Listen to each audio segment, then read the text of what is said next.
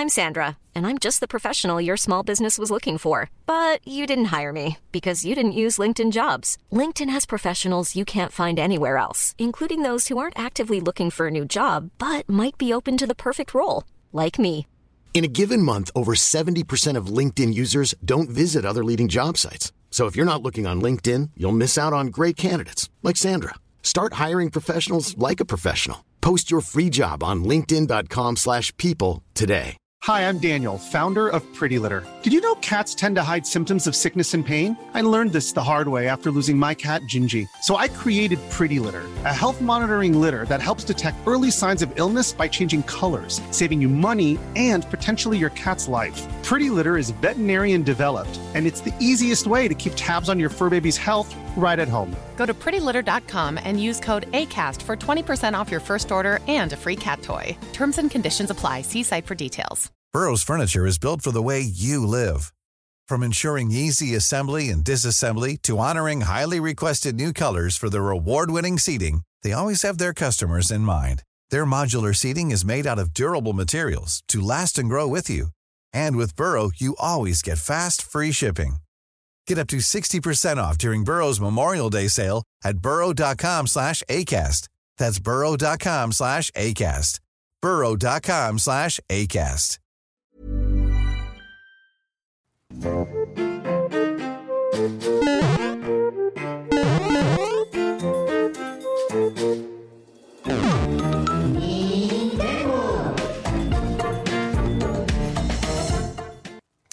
Bonjour à toutes et bonjour à tous, je ne suis pas Ken Bogard, mais les Nintendo ont bien lieu. Bienvenue à toutes et à tous dans votre dose de N-Sex Attitude hebdomadaire, dans votre podcast dédié à l'actualité Nintendo. Je suis Antistar, d'habitude je suis effectivement assis par là-bas. Je suis accompagné effectivement de chroniqueurs euh, connus et moins connus des Nintendo que je vais vous présenter évidemment juste après. Alors déjà, vous posez peut-être la question effectivement, euh, pourquoi c'est pas Ken Où est Ken? Qu'est devenu Verdier Sensei? Rassurez-vous, Ken va bien. Ken est actuellement au Japon, le vrai Japon, pas le Japon fantasmé de Kyolombe, là où nous sommes on n'est pas à. Kyolombe. On est, alors en vrai, on est à Kyolombe. Enfin, il n'est pas à Kyolombe- Kyolombe, Ouais, oui. il n'est pas à Kyolombe, il est, il est allé à Kyoto, la vraie, La vraie- la le vrai capitale Kyoto. historique. voilà. Nous, on est en face des fameux bâtiments, euh, les futurs bâtiments de Nintendo, pff, qui ont l'air de, de progresser à peu près aussi lentement que le développement de Oh, il y a- F0 GX Eh, Remastered. hein, frère, ça fait toute 3, sincérité. quoi, 4, semaines qu'on regarde si ça bouge. euh, Franchement, ça bouge pas, non, non. hein. Ça n'avance pas du tout. Euh, du coup, bah, vous aurez évidemment reconnu euh, Bitel avec qui on ne se lâche plus, hein, mon bro, qui est toujours à ma gauche d'ailleurs finalement. Il a Toujours, de place, toujours, mais ça ne bouge à pas. ma gauche. Cela dit, tu progresses. Là, tu commences à te rapprocher de la place du host, peut-être, on sait jamais, en fonction Un de jour, comment ça se peut-être, à passe. tout moment, ça va partir Un en jour, cacahuète. ça sera peut-être toi le host, effectivement. Et euh, nous accueillons un invité prestigieux, puisqu'il s'agit de monsieur Rinkuto. Bienvenue à toi. Bonjour à tous, merci pour l'invitation du coup, ça fait plaisir d'être là. Eh bah écoute, nous, ça nous fait également très très plaisir de te recevoir. Tu es un expert de la série The Legend of Zelda. Euh, à côté de toi, je connais à peu près aussi bien Zelda que je connais Call of, hein, pour être honnête. Je pense que tu as une longueur d'avance sur ma connaissance sur le lore de Legend of Zelda, mais ça on va le voir tout à l'heure, euh, puisqu'évidemment nous allons revenir sur tout un tas de choses pour cette émission. On va parler forcément de The Legend of Zelda. Dans un premier temps, je vous rappelle que cette émission, donc, qui est enregistrée en podcast, est diffusée en live sur Twitch. Il y aura une rediffusion en podcast, mais aussi sur YouTube. Et il s'agit d'une émission évidemment intégralement financée par Patreon, par nos contributeurs, nos abonnés, qui sont quand même un peu plus de 400. Ça fait très plaisir parce que vous êtes en fait toujours aussi nombreux. Ouais. Ce qui est vraiment chouette, c'est qu'on regarde le suivi des contributeurs de semaine en semaine et ça baisse pas. Ça ne baisse pas. Les gens continuent de nous Non, soutenir. on est même en tendance haussière Ça et ça, monte c'est même. exceptionnel. C'est ça qui est génial, c'est que on, on- on était autour des 400, mais en vrai, on commence à monter plus vers les 450. Mm. Peut-être si ça se trouve à monter à 500 à un moment, il faudra voir euh, qu'est-ce qu'on qu'est-ce qu'on va faire de de, de, bah, de tout cet argent finalement, parce que bon, à un moment, il va peut-être falloir euh, se décider à Bah, on step up encore bah, un peu. finalement, en fait, je voulais te le dire justement parce que je trouvais une, une petite chose qu'on va faire avec cet argent. On va partir tous les deux euh, au Japon, Ouais. sans les autres, parce Ouais. qu'à un moment, faut. Bon, de toute façon, ils sont déjà allés, hein, voilà, euh, mais ouais, ouais, non, t'as, grave raison. On se fera un petit live avec l'Action Cam euh, qui tiendra 20 minutes dans les attractions du Super Nintendo World. Et puis, comme ça, il y aura des commentaires YouTube qui diront Quoi, 5000 balles pour ça C'est un scandale Mais en tout cas, non, franchement, un grand, grand merci hein, de, de votre soutien. Cette émission qu'on a débutée il y a maintenant deux mois et demi de ça. Euh, si on nous avait dit, franchement, dans l'émission du 19 avril, on n'en aura pas loupé une. On aura fait une nuit des Nintendo. Et en plus, Ken pourra se barrer au Japon et nous laisser les clés de la maison pour qu'on fasse des émissions. Chose quand même assez importante, mais ce week-end a eu, le- a eu lieu le, le FanFest, Tout à fait. où il y a eu deux émissions en live. Tout à fait, exactement. Vous aurez les rediffusions. hein, euh, Ken a récupéré les rushs. Vous aurez euh, la possibilité de les voir sur sa chaîne. Mais euh, ça, c'était quand même un sacré moment aussi. C'était très très chouette, effectivement. Ça n'a pas pu être diffusé en live, mais par contre, rassurez-vous, pour les gens qui n'ont pas pu se rendre au FanFest, vu que c'était à, à Paris, il y a eu des enregistrements locaux qui seront publiés sur la chaîne de Ken. Et euh, bah, on remercie hein, tous, les, tous les abonnés et les, les spectateurs de Nintendo qui sont venus à notre rencontre pour faire des photos, pour discuter avec nous. C'était, ça faisait vraiment très plaisir de se dire, on rencontre enfin finalement euh, nos, nos fidèles contributeurs. Ouais. C'était vraiment très très chouette. Euh, qu'est-ce qu'il y a au sommaire de l'émission aujourd'hui? Évidemment, nous aurons forcément le traditionnel À quoi avez-vous joué Il y aura les news. On reviendra un petit peu d'ailleurs sur l'Indie World, euh, vite fait, où il n'y avait pas Silksong. Un tant pis pour lui, on a décidé qu'on s'en foutait. De toute façon, ce jeu n'existe pas, on le sait, c'est un Vaporwave. On reviendra évidemment sur le gros dossier de la semaine qui est l'analyse et le décryptage du trailer de The Legend of Zelda Tears of the Kingdom, la raison pour laquelle nous avons invité Rinkoto principalement. Nous aurons évidemment la FAQ comme d'habitude avec les questions posées par nos contributeurs Patreon. Je rappelle hein, bien sûr qu'à partir du moment où vous êtes contributeur, vous avez accès au Discord de Nintendo, ce qui vous permet notamment bah, de faire vos remarques pour faire évoluer l'émission, de nous poser des questions aussi auxquelles nous répondrons à la fin, mais aussi Bitel. Bah bonjour Pierre. On l'a oublié. C'est vrai que je n'ai pas encore remercié Pierre. Tu n'as pas l'habitude, mais il je est ferai avec plein de nous. boulettes. Je ferai plein de boulettes. Il est avec je nous, mais ne vous inquiétez pas, soyez indulgents avec ce, ce jeune host qui vous propose ce contenu aujourd'hui. Mais euh, du coup, je suis là pour t'aider aussi, mon Mais tu- frère. mais tu Il n'y a sais, aucun déjà, problème, personne ne t'en veut. Salut à tous, toujours un plaisir. Ça, ça- ça- ça va beaucoup m'aider. Et tu sais qu'en plus, j'ai pensé à lui parce que quand j'ai été sur le PC hier pour streamer, j'ai vérifié s'il y avait CS sur le PC. Il n'y a même pas CS. Il peut même pas y jouer en fait. Il joue Donc, sur son euh, téléphone en Ah, TeamViewer. c'est pour ça, c'est pour ça. il joue sur son iPhone en TeamViewer, mon gars. t'inquiète pas. Tout est bon pour mettre des têtes à la WAP. En même temps, il est malin, ça m'étonne pas du bonhomme. Effectivement, il a trouvé une manière d'y jouer en loose day. Ouais, je suis pas, je suis pas surpris. Euh, nous aurons évidemment le cabinet des curiosités. Nous avons ramené quelques, quelques petits objets étranges du, du fan Ah, festival. ça. Et puis à la fin, il y aura un petit peu de gameplay. On vous présentera la sortie du jour sur Nintendo Switch qui est Final Fantasy Pixel Remaster. On testera ça pour vous montrer un petit peu qu'est-ce que ça vaut. Mais avant euh, de commencer tout ça, on va comment même présenter notre guest du jour, Rinkuto. Euh, qui es-tu? Que fais-tu exactement euh, en tant que créateur de contenu autour de Zelda? Eh Bien, mon contenu est centré vraiment uniquement sur Zelda. Euh, je me considère analyste, peut-être pas expert non plus, mais disons que je Ouais. connais, je connais bien la licence un petit peu. T'es Euh, un peu un expert pour tout le monde en vrai, on va pas se mentir. hein. Ça fait plaisir, merci.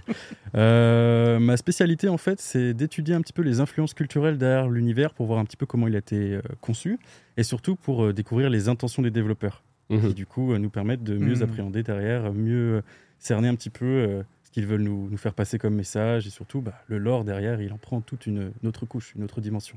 D'accord, donc tu es effectivement euh, là pour voir ce que l'immense majorité des gens ne, ne voient pas. Euh, tu cherches d'ailleurs à cultiver un petit peu une part de mystère. hein. Je tiens quand même à rassurer les gens. Non, nous n'avons pas Je n'ai invité pas le Covid. euh, quelqu'un qui est covidé. On s'est, on, on s'est pas dit. non, euh, bon, c'était il- pas chronomusique non plus. hein. Voilà, on s'est pas dit le mec il est expert, on veut qu'il vienne même s'il a le Covid. Non, non, il y a d'autres raisons. Euh, tu, es, tu es un homme un petit peu mystérieux, effectivement. Est-ce que tu peux nous renseigner un petit peu justement sur ce symbole qu'il y a sur ton masque? Parce que moi, il me fait penser à l'œil des Chica, mais c'est pas ça. Alors, euh, j'expliquais dans mon- ma vidéo sur le destin spirituel des Sonos, si vous l'avez vu. En gros, les Sonos, c'est un nouveau peuple qui, est, euh, qui va être intégré dans la série. Et il s'avère que eux aussi, ils ont un œil euh, comme symbole, donc comme les Sheikah. Donc non, ce n'est pas lié aux Sheikah, ils sont plus liés dans le sens où cet œil euh, est derrière leur inspiration culturelle, qui est l'éveil spirituel. Hmm. Et en gros, c'est littéralement le troisième œil. Donc, comme on l'avait vu dans Ocarina of Time, le fameux monocle de vérité, c'est cet œil-là qui Mhm. nous permet, d'une certaine manière, de découvrir des merveilles cachées euh, dans l'univers. D'accord. percer à jour les secrets de cette licence. C'est ça. Et du coup, tu vas percer justement tous les secrets, tout ce qu'au fait, euh, 99,99% des gens n'ont pas vu dans le trailer de Tears of the Kingdom. Toi, tu l'as vu. Et il y a des interprétations évidemment à en faire, ça on va, on va y revenir. Mais la licence Zelda, tu la connais depuis longtemps. Est-ce que tu as commencé à jouer aux jeux vidéo avec Zelda d'ailleurs? Alors non, j'ai commencé avec un vieux jeu Astérix et Obélix sur euh, Super NES. Très bon jeu, au- au demeurant. Oui, C'est mon tout premier jeu, honnêtement, euh, enfin, aussi peu que je me souvienne. Sinon, mon premier Zelda, c'est assez flou parce que j'étais relativement petit, mais le premier vrai Zelda auquel j'ai joué tout seul, c'est Ocarina of Time. Comme Sur beaucoup. 64, hein, voilà, ouais. c'est ça. Et euh, Ocarina of Time, il y a une histoire un petit peu particulière derrière. Cette petite anecdote que j'aime bien raconter euh, souvent, c'est que euh, je l'ai fait tout seul, à 7 ans à peu près, quelque chose comme ça. Euh, je flippais parce que bon, Normal. l'arbre mojo déjà me faisait peur à cette époque-là. Les sculptures là. Les sculptures là sont traumatisme pour un gamin. c'est ce côté un petit peu claustro dans, dans l'arbre mojo qui est. Bon, voilà. Et euh, j'ai quand même réussi à passer toutes, euh, tous les temples. Donc, euh, on a le donjon euh, du puits, on a derrière euh, le temple de l'ombre qui, euh, eux, me faisaient bizarrement moins peur que, euh, que l'arbre t'avais mojo. 7 Que l'arbre 8 ans. 7-8 ans et le temple de l'ombre ne te faisait pas peur. Non, parce que c'était en fait trop visuel. Il n'y avait pas. D'accord. Ah oui, Ouais, ouais, ouais, carrément, carrément. Je, je voyais ce que c'était, donc ça me faisait Ouais. moins peur. Ouais, c'est plus euh, quand ça joue sur le sous-entendu en C'est fait. ça, exactement. Hmm. Euh, on se retrouve dans l'arbre mojo, il est en train de mourir, euh, c'est un petit peu bizarre. Même le, Ouais. le ventre de Jabu Jabu me faisait peur parce que les petits bruits de, de l'intestin qui étaient. euh, En fait, Ah, ça, c'est ça. juste, c'est juste dégueulasse. En fait, ça fait pas peur. C'est juste ah, moi, ça me repoussant, en faisait fait. peur. hein. J'ai fait des cauchemars derrière. Euh, non, pour la petite anecdote, du coup, je me suis retrouvé à la fin du jeu contre Ganon et euh, je n'arrivais pas à le battre. Je m'énervais, jetais ma manette aux larmes. Quoi. 7 ans, quand on Bah oui, pas, ça se comprend, crie, on Ouais, classique, classique. Et mon père passait dans le coin, euh, il m'a vu euh, dans cet état. Qu'est-ce qui se passe Euh, Il arrive vers moi, je lui explique la situation. Il me prend par les épaules et il me fait Sauve le monde. Et juste Ah après, ouais. victoire. J'ai battu Ganon. Mais ton père est un magicien. C'est un magicien, c'est peut-être. Ton père y jouait aussi ou pas? Bah, C'est lui qui m'a fait, euh, qui m'a fait découvrir cette petite part de gamer en moi. D'accord, Oh, d'accord. Et aujourd'hui, ton, ton Zelda, parce que je suppose que ton jeu préféré est un jeu Zelda. Bien sûr, bien sûr. Oh, ah, il y a un petit doute quand même. Oh, je ok, sais pas. ok. C'est quoi ton jeu préféré qui soit pas un Zelda Ça, ouais, je dirais Outer Wilds. Je me suis pris Ah. une vraie Ouais. gifle avec ce jeu, franchement. Il y en vraie a qui beaucoup m'a- hein, qui tombent dedans. hein. Ouais, ouais, ouais. J'aime beaucoup le, le lore qui est, disons, contemplatif. Mhm. Ouais. Vous voyez, les, les Souls, en fait, j'aime moins parce que le lore, il, est- il est donné, en fait. Il faut Mhm. le trouver, mais il est donné. Alors que là, euh, bah, Outer Wilds, c'était du pain béni pour moi. Pareil, euh, Tunic, je pense qu'on y reviendra après. Mhm. Euh, Zelda, c'est aussi pour ça que j'aime bien, parce qu'on va jamais t'expliciter le lore, Mm. sauf pour, on va dire, le scénario basique, qui est du, coup cause du tort pour ceux qui ne connaissent pas la licence, qui vont dire qu'il n'y a pas de scénario dans Zelda, Ouais. ce qui est faux, parce qu'il est très très implicite. Euh, non, mon, mon, dernier- mon jeu préféré qui n'est pas Zelda, c'est bien Outer Wilds, je pense. Un thème quand les choses sont, sont sujettes à interprétation. C'est ça, exactement. Et du coup, en Zelda? Oui, parce que quel est ton Zelda préféré du coup Alors en Zelda, c'est le Zelda qui est le plus sujet à interprétation, qui est Majora's Mask. Ah, ok. Bah, en même temps, euh, Zelda absolument fascinant. hein. Exactement. C'est c'est probablement. Moi, à l'époque où je l'ai fait, euh, je considérais, jusqu'à Breath of the Wild, que c'était le Zelda le plus intelligent qui soit sorti. En termes de mécanique, de gameplay, d'une manière générale, je trouvais que c'était probablement le plus complet, le plus audacieux. Et c'est le Zelda qui est le plus vivant aussi, puisque Ouais. le- cette mécanique des trois jours permet d'avoir un agenda pour chaque personnage, c'est-à-dire que le moindre, enfin c'est l'effet papillon, hein, le moindre, euh, la moindre quête que tu vas euh, entamer dans le jeu euh, au, au jour 1 va avoir un impact sur le jour 3 par rapport à un autre PNJ, il va falloir re- retourner dans le cycle, etc. C'est très vivant. C'est extrêmement vivant, c'est extrêmement bien fait. Euh, on va voir si c'est le cas des derniers jeux auxquels nous avons joué, puisqu'évidemment, c'est une tradition dans les Nintendo hein, nous n'allons pas y couper. À quoi avez-vous joué C'est parti.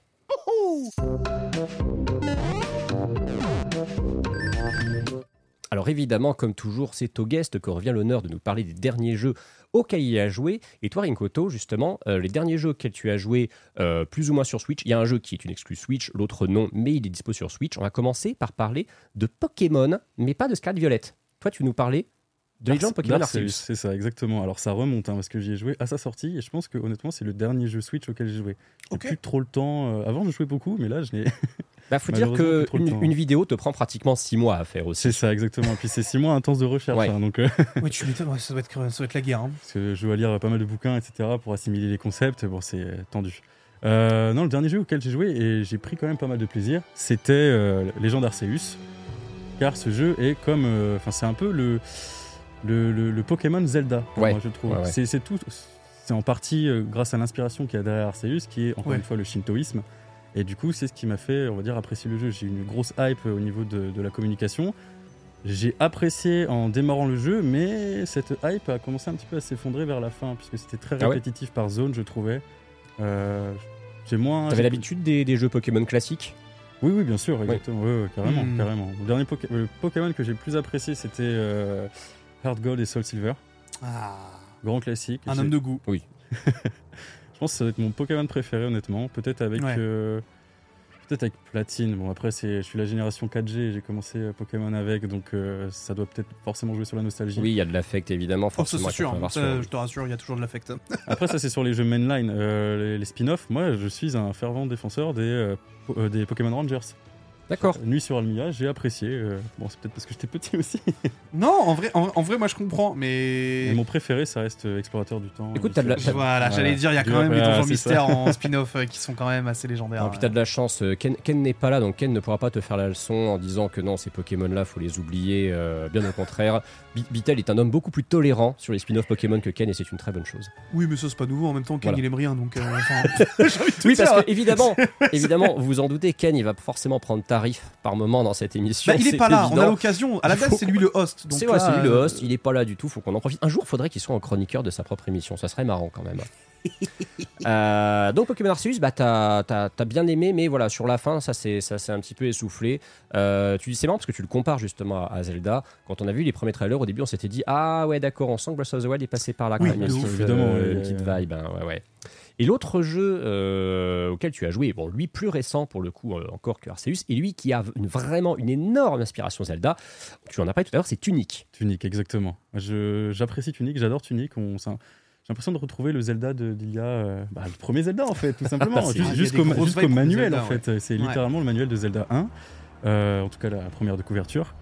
Euh, Tunic, euh, je me prends une claque pareil, euh, surtout que euh, c'est un jeu qui a plusieurs euh, couches. Mhm. C'est-à-dire que tu finis le jeu une fois, bah en fait il est toujours pas fini. Il y a Ouais. d'autres trucs et t'as l'impression d'avoir fini le jeu une deuxième fois, mais encore une chose, c'est interminable.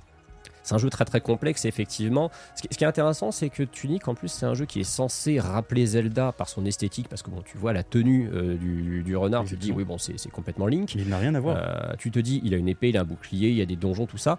Ça va plus loin que ça, c'est je ça, trouve. hein. exactement. C'est beaucoup plus profond. Et toi qui parles justement de, de tout ce qui est euh, sous-entendu, qui est très implicite, ce jeu-là, il est quand même un cran au-dessus de beaucoup de licences. Ah, exactement, carrément. C'est, ce qui est fou, c'est que c'est un jeu indé, et moi j'ai l'impression que le, le développeur, il a eu plein d'idées, et plutôt que de faire ces idées-là en plusieurs jeux, il s'est dit, oh, je vais toutes les rassembler, je vais en faire Ouais. un gros jeu avec toutes ces idées.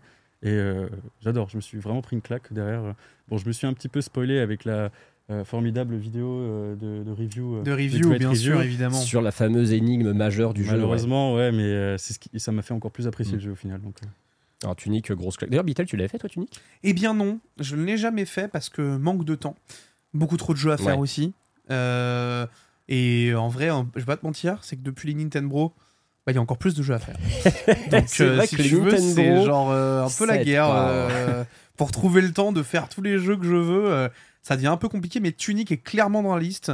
J'ai exprès pas regardé la vidéo de review. Mm. J'ai fait exprès de pas la regarder alors que je suis un gros consommateur de son contenu. Donc t'imagines que là il y a une vidéo d'une heure cinquante que je peux pas regarder, gros ça me ça me tend.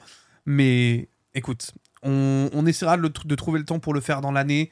Moi c'est un c'est vraiment un jeu que j'ai envie de faire en stream ou pas, je sais pas, tu vois.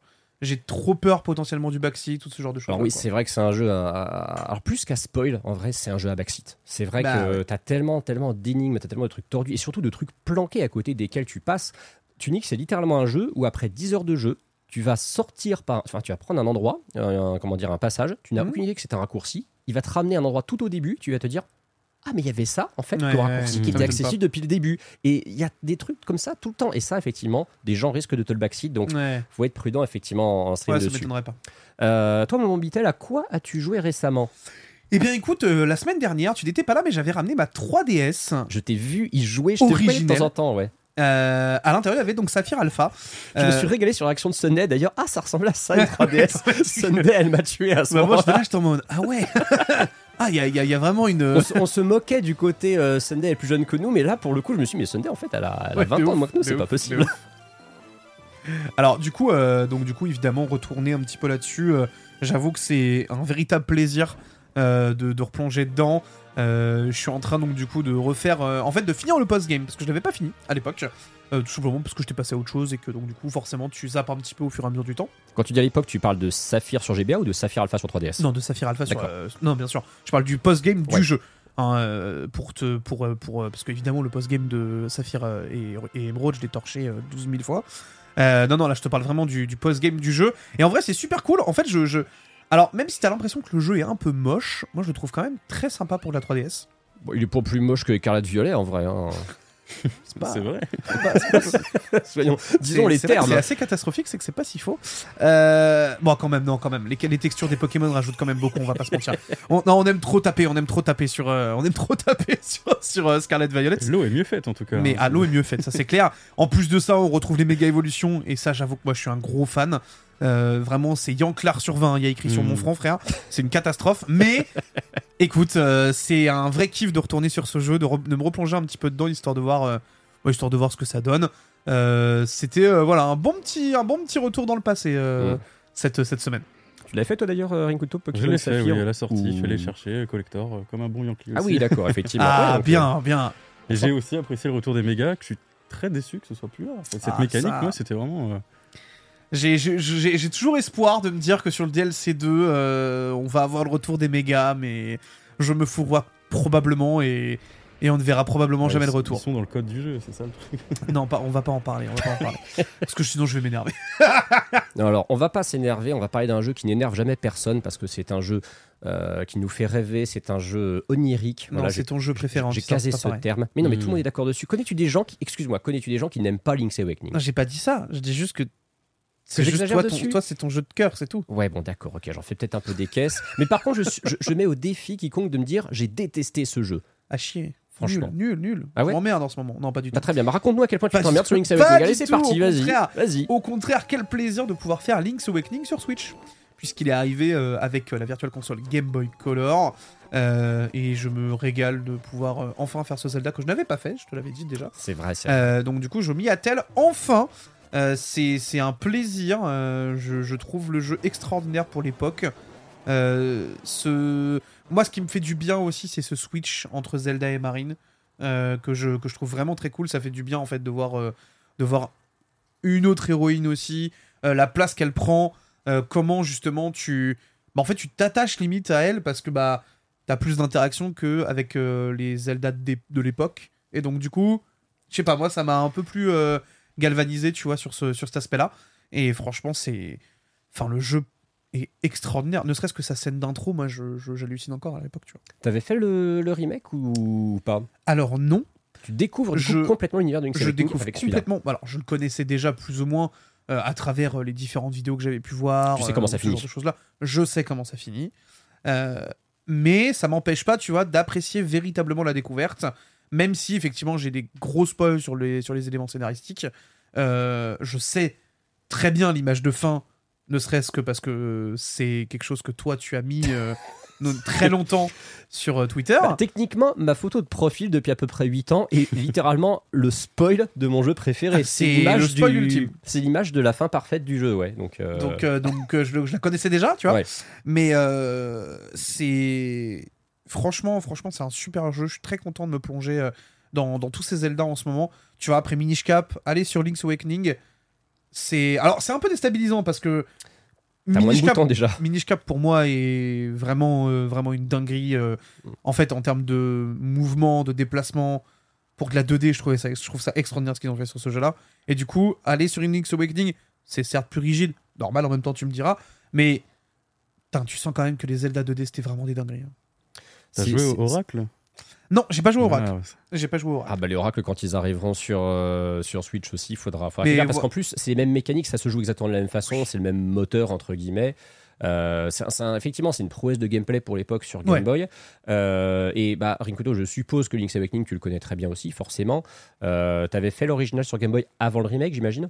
Je l'avais pas fait sur Game Boy, euh, je l'avais fait sur bon émulateur, voilà, mais euh, je l'ai fait. Mais t'as quand même joué à la version Game Boy. Oui, oui, j'ai joué à la version dire, Game Boy, voilà. ouais, exactement. Et jeu, euh, jeu, quoi. jeu qui t'a marqué aussi, je suppose. Jeu qui m'a marqué, mais ce n'est pas mon Zelda 2D préféré par Ouais. contre. C'est euh, Oracle of Ages, je dirais. Ah ouais, ok. Ok, du coup. Sauf le ventre de Jabu Jabu, qui, est, qui est une plaie. C'est vraiment un traumatisme à vie, le ventre de Jabu. on parle du temple de euh, l'eau dans Ocarina of Time, c'est Ouais. de la gnognotte à côté, hein, vraiment. Mais moi, j'ai toujours trouvé que le temple de l'eau, enfin, je sais pas ce que vous en pensez, vous, dans le chat, et ce que t'en penses aussi d'ailleurs, Bitel, mais le ventre, le, le ventre de l'eau. je me suis Le ventre de l'eau, le je me fameux fait avoir avec le ventre dans le de ventre Jabu. Non, le ventre, le ventre, de l'eau. je vais jamais y arriver. Le temple de l'eau, excusez-moi. J'ai toujours considéré que c'était, alors excusez-moi du terme, hein, j'en trouve pas d'autre, mais probablement le, le- le- le donjon le plus surcoté de l'histoire de Zelda. J'ai toujours trouvé que tout le monde en faisait des caisses. Exactement. Alors que des donjons infâmes dans la saga Zelda, il y en a vraiment euh, un ou deux qui sont pires que ça par jeu. Je pense qu'en fait, le traumatisme des gens, c'est euh, ouais, fallait toujours déséquiper Mhm. euh, le- le- le- les bottes et tout ça. Ouais. Mais en vrai, enfin. La version j'ai- 3DS a vraiment corrigé ça, hein, Quality of Bon, Life. la version 3DS, c'était- il est facile, c'est facile. En plus, on est guidé par euh, les, les petits chemins verts, orange et tout. En plus, les oui, niveaux alors de l'eau. là, donc, c'est- euh, On était très très aidés. T'es en train de dire que c'était la casualisation euh, du coup sur 3DS C'est le- l'enfer du débat Et alors, tu vois, si la 3DS a casualisé Ocarina of Time, moi j'ai décidé de jouer à Breath of the Wild en façon pas casual du tout. Ah, très belle transition, je parce suis que très fan. Breath of the Wild, ah bah évidemment, attends, quand, quand t'es host, faut savoir réussir ses transitions, c'est Non, très mais important. écoute, euh, écoute, je te sens accompli déjà et, ah, j'adore. et les je pense que le transitions. chat en est, en est totalement ravi. euh. J'adore ça. Bah écoutez, j'espère en tout cas que le, le- j'espère être à, le- euh, à la hauteur de, de, de Ken à ce niveau-là. Mais ouais, euh, ce qu'il faut savoir, c'est que Breath of the Wild, bon évidemment, je vous présente pas le jeu, on, on s'en fout, tout le monde y a joué. Euh, la raison pour laquelle j'y rejoue actuellement, c'est un parce que je veux me le remettre un petit peu en mémoire avant Tears of the Kingdom, mais surtout parce que je voulais découvrir son mode expert auquel je n'avais jamais joué et je voulais savoir quelles étaient ses différences. Déjà, il y a un truc très marrant, c'est qu'il y a plein de petits euh, îlots volants avec des, des, des planches comme des radeaux qui sont euh, soutenus par des baudruches octo avec des bocoblins dessus. Finalement, en fait, des îlots volants partout, bah, il y en avait déjà dans Breath of the Wild. Il fallait juste jouer au mode expert, en fait. Donc, définitivement, Tears of the Kingdom, il n'invente rien, hein, je suis désolé. Ouais. Non, toute plaisanterie mise à part, le mode expert, c'est assez intéressant parce que, évidemment, c'est le même jeu, mais en mode hard. La grosse différence entre ce mode hard et le mode hard qu'on a dans d'autres Zelda, c'est que ça se limite pas à les ennemis ont plus de PV et ils nous font plus de dégâts. Non, déjà, il y a des ennemis qui vont changer. Des bocoblins rouges, sur la map, il n'y en a pas. Déjà, ils sont tous remplacés par des bleus Ouais. qui ont plus de, de, De jauge HP. de vie, voilà, qui sont plus difficiles à battre. Mais alors, il y a surtout une subtilité, et alors, pas des moindres, c'est que les ennemis, il va falloir les bourriner, parce que si on commence à s'éloigner du combat en se disant, je suis en train de perdre la vie, j'allais me soigner un coup, de toute façon, sa vie, elle va pas remonter, ben, en mode expert, elle remonte. Elle remonte et puis elle remonte assez vite. hein. donc, il faut vraiment, vraiment les enchaîner. Ce qui fait que le plateau du prélude, il est chaud de chez chaud, vraiment, Ouais. pour le coup. Finalement, le plateau du prélude, c'est beaucoup moins une euh, partie de, de, De plaisir. comment dire, une partie de plaisir, voilà, merci, que dans le jeu de base où c'était déjà probablement, je ne veux pas dire ce qui va être plus dur, mais clairement pas ce qui va être plus facile. Euh, L'autre surprise aussi, c'est qu'il y a des linelles en plus à des endroits où tu ne t'attends pas à les voir, Ouais. évidemment, parce que bah, linelles, tu as à peu près mémorisé quand tu as fait le jeu une fois où ils sont. Il n'y en a pas beaucoup hein, sur la map, il y en a peut-être une quinzaine à tout casser. Euh, bah, bah, par exemple, il y en a un sur le plateau du prélude. Donc, tu peux décider euh, en te disant allez tiens ouais j'ai j'ai déjà fait des, des, des challenges euh, euh, où j'ai essayé de faire des souls avec, euh, avec une arme à la con en slip tout ça. Je vais essayer de battre un linel avec un bâton de bois et trois cœurs. Ouais bien sûr. Alors oui. Fun fact. le drop à la fin est fabuleux mais euh, voilà. Ah bah oui, oui, tu m'étonnes, t'as du te régal. Pierre tu, as- Pierre, tu avais peut-être une, euh, une remarque à effectuer je te vois te tourner vers moi Non, non, t'inquiète, tout va bien. c'était bon tout allait, tout allait bien Non, d'accord il voulait juste te contempler. il voulait juste me dire Car qu'il tu avait es battu- rayonnant en tant que host. oh merci beaucoup Si tu peux juste enlever ton Mac des câbles, je pense. ah oui pardon effectivement merde. excuse-moi mon Mac fout le bordel Je vais, le garder, je vais le garder sur mes genoux, il n'y a pas de problème. Et tu parlais du Linel, mais surtout que ce qui est encore plus marrant, c'est que c'est le pire Linel qui est sur le plateau. C'est le Linel Ah non, mais il est hardcore, Ouais, hein. ouais, C'est le pire de tous. Ils ont mis l'ennemi le plus dur du jeu Exactement. à côté de la, de la cabane du vieux au début. En plus, tu, tu, tu le vois de loin.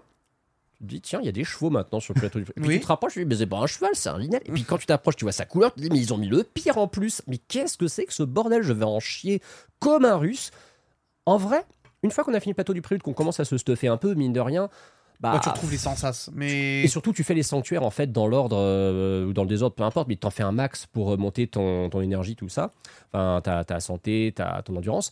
Euh, par contre, les gardiens qu'il y a dans les sanctuaires, euh, ouais, vaut mieux privilégier les sanctuaires où il n'y a pas de gardiens à battre parce qu'ils Oui, sont oui. pénibles. Ils sont vraiment pénibles. I agree on that.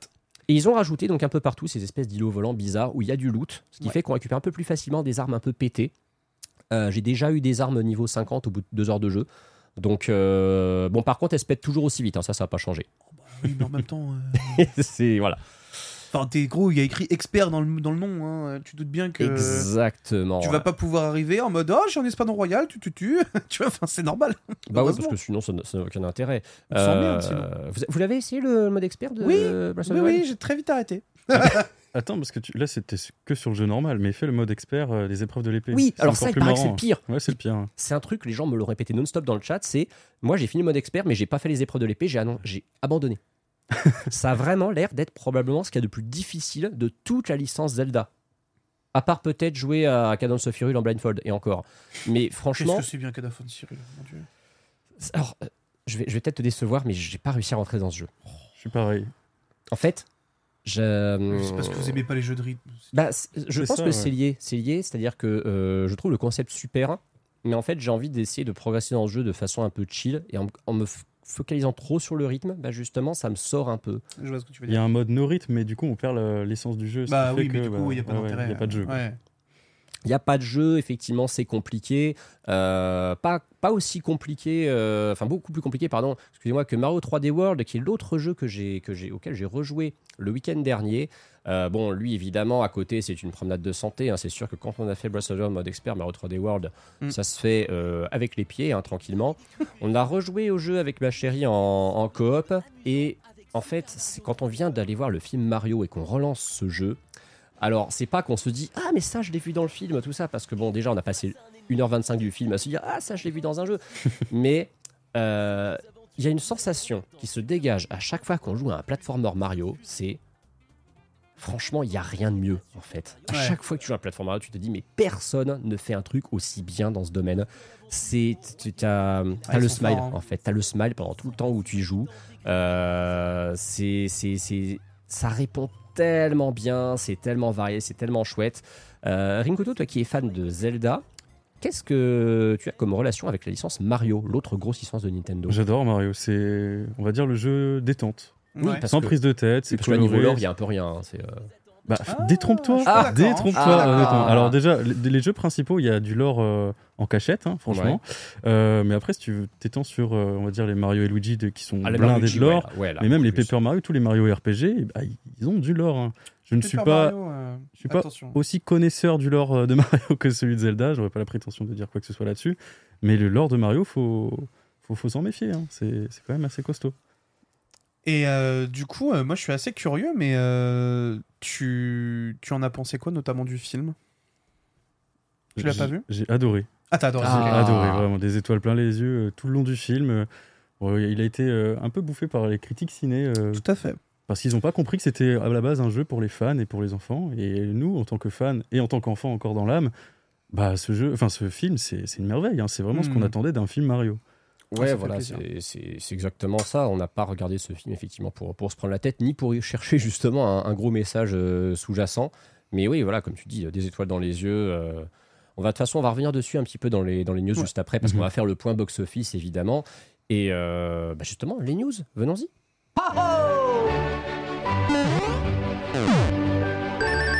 Alors ce, ce ho-ho, il me termine parce qu'il y a littéralement la même onomatopée d'un PNJ dans Lego Harry Potter. J'entends littéralement cette voix, c'est un PTSD. Ah ouais Ah, je te jure, il y en a un, il se, il se marre de la même façon, il fait ho-ho comme ça, et c'est quasiment marrant, la même voix. Euh, donc oui, effectivement, l'actualité. Alors, on pourrait vous faire effectivement un petit résumé rapide du Nintendo Indie World qui a été diffusé euh, juste avant que nous commencions ce podcast, puisque pour les gens qui regarderont la VOD YouTube, évidemment, on l'a diffusé euh, avec les Nintendo Ouais. juste avant le début de ce podcast. On n'a pas eu énormément d'annonces choc. Ce qu'on a retenu surtout avec Beatles, c'est quand même Blasphemous 2. C'est-à-dire Blasphemous 2, ouais. à défaut d'avoir Hollow Knight Silksong, qui, on le rappelle, n'existe pas, hein, c'est c'est prouvé Mm. une fois de plus, on a vu la suite euh, bah, d'un des jeux les plus inspirés, les plus proches de Hollow Knight qui soit, qui est Blasphemous, qui est fait par un studio espagnol dont euh, plusieurs intervenants sont, sont, sont venus nous le présenter. Et euh, bah, c'est vrai que c'était quand même la, la- la grosse claque. On a aussi retenu dans cet Indie World une omniprésence de chats. Oui, oui, oui. Il y avait un chat tous les deux jeux à tout casser. hein. Et puis on parlait de Cadence of Hyrule, mais Oui. il y a eu euh, Rhythm of Necrodancer Exactement. qui s'annonce être très stylé aussi en termes de jeu. Euh, franchement, le Indie World était pas, était pas sans peine, je trouve, de mon côté. Franchement, on a vu des Indie World infiniment plus rompiches que celui-là. Pour le coup, euh, bon, de toute façon, l'Indie World, après, ce qu'il y a de bien, c'est que c'est court, c'est rythmé. Euh, Il y a toujours ce petit moment. Alors, ça peut Peut-être être un peu trop court, justement, à mon avis. Là, Ouais, mais- c'est vrai que c'est c'est vrai que c'est expédié. Il y a des moments, tu sais jamais si ça va être malaise ou si tu vas te marrer. Il y a des interventions de dev Oh, Il y en a un qui est parti chercher un canard. Bon, écoute, qu'est-ce que tu veux Ouais, ouais, mais c'était pour nous dire qu'il était tout seul à avoir développé son jeu qu'on a vu après. Et finalement, ça avait, ça avait l'air pas si mal. Il y en a qui nous ont montré leur aussi pour nous vendre leur jeu. Euh, on a eu aussi des dates de sortie de certains jeux importants. On a vu Oxenfree 2 notamment, qui nous avait été teasé à la fin d'un Indie World et qui sort, si je dis pas de bêtises, le 12 juillet, je crois. C'est ça en juillet. Voilà. Euh, on a eu la- l'annonce aussi de ce jeu dont tu vas me rappeler le titre, Bitel, euh, sur lequel Rhythm of the éclaté. Necrodancer. Alors, c'est pas lui que je pensais. C'était Stickman, euh, Ah, au Stickman Voilà, c'est ça, exactement. Euh, qui, prend celui qui t'a le plus. C'est quoi euh, C'est Lothing? Il y avait Lothing à la fin. Ouais, c'était une histoire de Lothing, je sais plus quoi. Shadows of the Shadows Lothing, of. Shadows of Voilà, qui est le jeu avec la DA la plus audacieuse qu'on ait jamais vue. Euh, donc oui, effectivement, le jeu de rythme par l'équipe qui a fait Crypt of the Necrodancer, qui a vraiment la pêche et qui a l'air bien hardcore quand même hein, de ce qu'on de ce qu'on a vu. Ouais, ça a l'air euh, assez solide. Et puis même, euh, on retrouve évidemment le visuel et tout. Enfin, ça a l'air très coloré. euh, alors qu'on parle de- d'un Necrodancer. Donc euh, moi, je suis, euh, moi je suis assez hype à l'idée de ce truc-là. Euh, et alors du coup, on nous donne une précision. En fait, c'était Dunky qui apparemment est un YouTuber US tourné autour du jeu vidéo et autres. Donc euh, moi, j'avoue que les YouTubers US, je ne suis pas trop trop. Donc euh, je ne connais pas. Mais en tout cas, le chat semble euh, mortifié que nous ne connaissions lui, pas. D'accord. Bah oui, non, mais alors, écoute, moi j'ai une excuse, je suis un boomer, mais toi non. Donc voilà. Hein Ok, donc tu d'accord, non mais ok, ça me va. Bah, le fait que t'admettes que tu sois vieux me va. Eh, Excuse-moi, écoute, j'ai 10 ans de plus que toi. Oh, Hein, donc, euh, est. donc voilà. Bah, j'ai 10 ans de plus que toi, non? Non, bah si, si, si. Bah, si. Bah oui. Tu sais, c'est terrible. Hein. Rinkuto, il est peut-être entre nous deux, et encore, je sais même pas d'ailleurs. Euh, Je vais sur mes 25. Donc, euh, bah ah oui, non, non, effectivement. Ah oui, c'est-à-dire que je suis vraiment vieux là, parce que je sais que Pierre, effectivement, est dans la même génération que vous aussi. Bon, bah voilà, c'est officiel. Moi, d'habitude, j'ai Ken pour me soutenir et me rappeler, mais oui, Antistar, t'inquiète, moi, je te soutiens. Ah non, non, non, non, Moi là aussi, t'es je jouais à vraiment. F0 t'es- à l'époque. euh, Là t'es la caution vieux zo ouais, là. ouais, ouais. Bon, moi, manque plus que Sunday, et là, c'est bon, c'est fini pour moi, là, c'est terminé. Mais bon, en tout cas, cette Indie World, voilà, plutôt, plutôt sympathique. Euh, du coup, bah, comme vous pouvez le constater, euh, Silksong n'a pas été annoncé, même pas en, en Shadow Drop. Donc, du coup, bah, euh. je continue de faire cette émission, hein, bien évidemment. En vrai, si Silksong avait été annoncé, vous vous doutez bien que j'aurais quand même tenu mes engagements envers Ken et j'aurais continué de host cette émission. Une autre news très importante, c'est le suivi de comment dire de, de- de l'audience euh, Ouais, du film Mario. office. Il a dépassé la barre des 700 millions de dollars au box-office. Ce qui fait à peu près 680 et quelques millions d'euros. Donc, euh, Ouais, ouais, ouais, c'est quand même euh, très solide. Et Oh ce bah, qui est... il vers c'est le plus que milliard, solide c'est même. sûr. euh, Il orgne vers le milliard, Ah ouais. évidemment. Euh, et on a vu aussi qu'en France, il a quand même fait 3 millions d'entrées en France. C'est C'est pas, gigantesque, a pas hein. beaucoup de films qui font 3 millions en France hein, quand même. Et on rappelle, ce film a fait 3 millions en une semaine et demie. Or, il risque d'avoir quand même une assez grosse longue traîne, je pense, hein, vu le succès qu'il a. Tu as même des gens qui retournent le voir. Ce qui est intéressant, c'est de regarder euh, où il se place dans l'histoire du, du box-office all-time des films Ouais. d'animation. Parce que Il est forcément, déjà très haut. Hein. Forcément, il est déjà très haut, mais ce qui est intéressant, c'est de regarder quels sont les, les- les- records. Euh, Pierre, si tu peux nous montrer, s'il te plaît, le, le box-office euh, voilà, des films d'animation dans le monde. Donc, on a ce top, et je crois qu'il est vers la 25e place ou un truc comme ça, mais on Ce rappelle. qui est euh, déjà colossal. hein, on C'est se rend énorme pas parce qu'il vient, mais- il vient de sortir. Donc évidemment, les... donc on dit il peut atteindre le milliard. Donc s'il atteint le milliard au box-office, c'est qu'il fera top 10. hein, il arrivera au niveau de The Utopia. Euh, il peut probablement être le film le plus rentable de Illumination, je pense. Il y a des Ce chances. sera quasiment sûr et certain. Le- Euh, je serais même pas étonné. En fait, enfin, moi, moi chez Méchant avait déjà bien fonctionné et ça avait été quelque chose qui avait été assez ouf à l'époque. Euh, là, on a vraiment. Alors c'est Les Mignons hein, euh, qui a le qui est je crois un peu mieux placé qui doit être Oui, 6 ou 7 tout à fait. le, le film d'Illumination qui est le mieux placé au box office mais ce qui est impressionnant c'est la vitesse effectivement à laquelle euh, ce film décolle on se pose vraiment la question de jusqu'où il va, s'arrêter est-ce que ce sera le film d'animation avec le plus gros box office de l'histoire? Là bon on n'en est peut-être pas là mais il a fait un meilleur démarrage que Frozen 2 qui lui par contre était le, recordman d'entrée sur sa première semaine d'exploitation Euh, alors en vrai, euh, en vrai, en vrai, c'est un produit qui est intéressant parce que déjà, c'est l'adaptation d'un jeu vidéo qui, pour le coup, se veut être ultra ultra fidèle euh, et qui l'est et il fonctionne aussi pour ça. Ça, pour moi, il faut pas l'oublier. Maintenant, je le trouve peut-être un chouïa court comparé à tous les autres films qu'on a à côté. Ah bah ça, c'est Donc- c'est le seul défaut qu'on lui trouve quasiment. hein. Du coup, pour moi, est-ce que c'est quelque chose qui pourrait impacter sur la, longue, sur la durée du box-office? Moi, je le vois un petit peu quand même. hein, parce que, on- en fait, tu vas avoir plein de gens qui vont aller le voir très vite, très tôt. Mm. Et le truc, c'est que tu vas avoir un bouche à oreille. Et en fait, tu vas très vite voir quand tu suis un petit peu tout le truc, où tu as quand même vraiment écrit euh, la plus souvent, bah, c'est un film, il est magnifique, il Mm. t'en met plein les yeux, mais Mais c'est court. c'est court. Et niveau scénar, ça coince un peu, tu vois. Après, faut pas oublier, Donc, euh, n'oublie pas un truc, c'est quand même les nombreux gros fans de jeux vidéo qui vont voir ce film, et je pense que la majorité des gens qui vont voir le film sont des fans de jeux vidéo. bien sûr. Il y en a beaucoup qui vont le voir deux fois. Oui, Voire plus si c'est pour relever toutes les références déjà. Oui, alors peut-être que tout le monde n'est pas théoricien, analyste en profondeur du lore Mario, mais en vrai, en vrai, pour les références, oui, je suis totalement d'accord. Moi, c'est un film, j'ai eu la chance de le voir trois fois. Alors bon, malheureusement, ça n'a pas été compté du tout au box-office vu que c'était des avant-premières Mhm. presse. Mais par contre, c'est un film, on en a parlé, euh, bah, on en parlait d'ailleurs euh, pas plus tard qu'il y a une heure avant l'émission avec, euh, avec ma chérie. On irait bien se le revoir au ciné, en vrai, euh, en projection complètement normale, euh, hors avant-première, tout ça. Parce qu'en fait, on a, on, on a envie, tout simplement, de le revoir. Il est tellement fun, il y a tellement de, de- ça fourmille tellement de détails de partout. ouais. Tu, ce, ce- ce- Autre point intéressant on- que je viens de lire dans le chat, il n'est pas sorti au Japon. Et ça, c'est très Et important. ça, ça va être assez décisif quand même sur le milliard. Du coup, en vrai, moi, je pense que ça va le taper. Je pense que, en vrai, pour moi, tu vois, je le vois bien dans un petit top 5, tu vois. Ouais, ouais, il fera probablement effectivement son, son petit top 5. Meilleur, euh, meilleur film probablement de Illumination dans l'histoire du box-office. Euh, Il y, y a de grandes chances. Euh, et justement, d'ailleurs, pour- puisqu'on parle du, du- de la sortie du film Mario au Japon, j'en profite pour vous teaser un petit truc. Euh, tout à l'heure, on aura des, des news de Ken hein, qui est au Japon. Et Mm. justement, on aura un petit truc en rapport avec le, le film, vous verrez.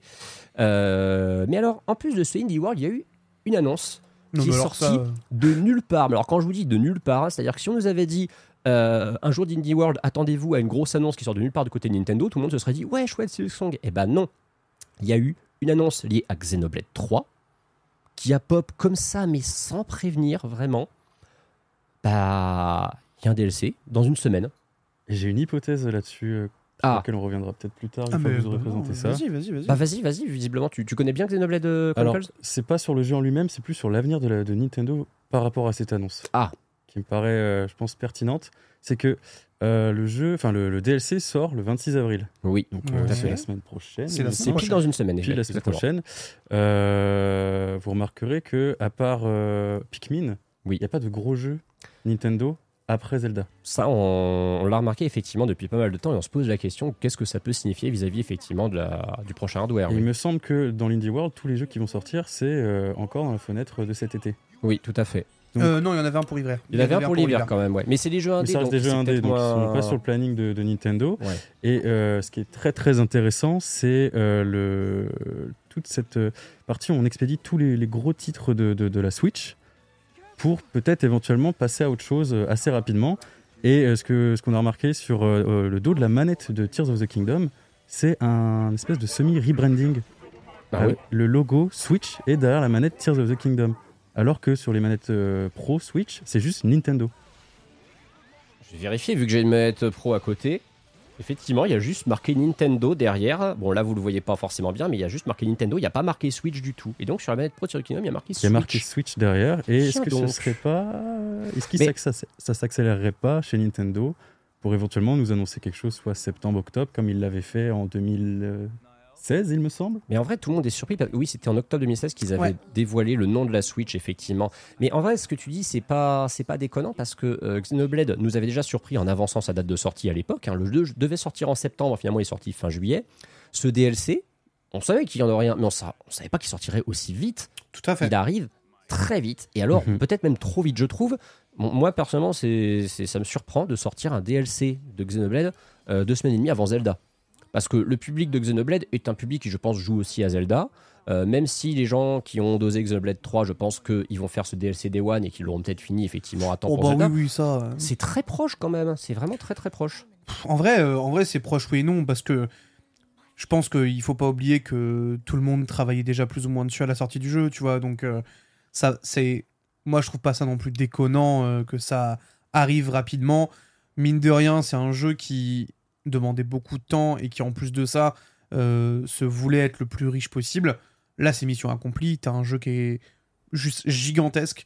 Et je pense que c'est ultra. Et, je- et en vrai, pour moi, ça rentre un petit peu avec ton argument justement de ça tente de s'accélérer. C'est que du coup, en fait, t'as l'un des derniers gros jeux, Mm. mais genre énorme en termes de durée de vie. Comme ça, tu peux l'étaler encore sur un an, tu vois. Mais... Surtout si on rajoutait DLC en plus. Bah ouais, ce c'est ça. Donc euh, moi, je vois bien euh, ça en mode.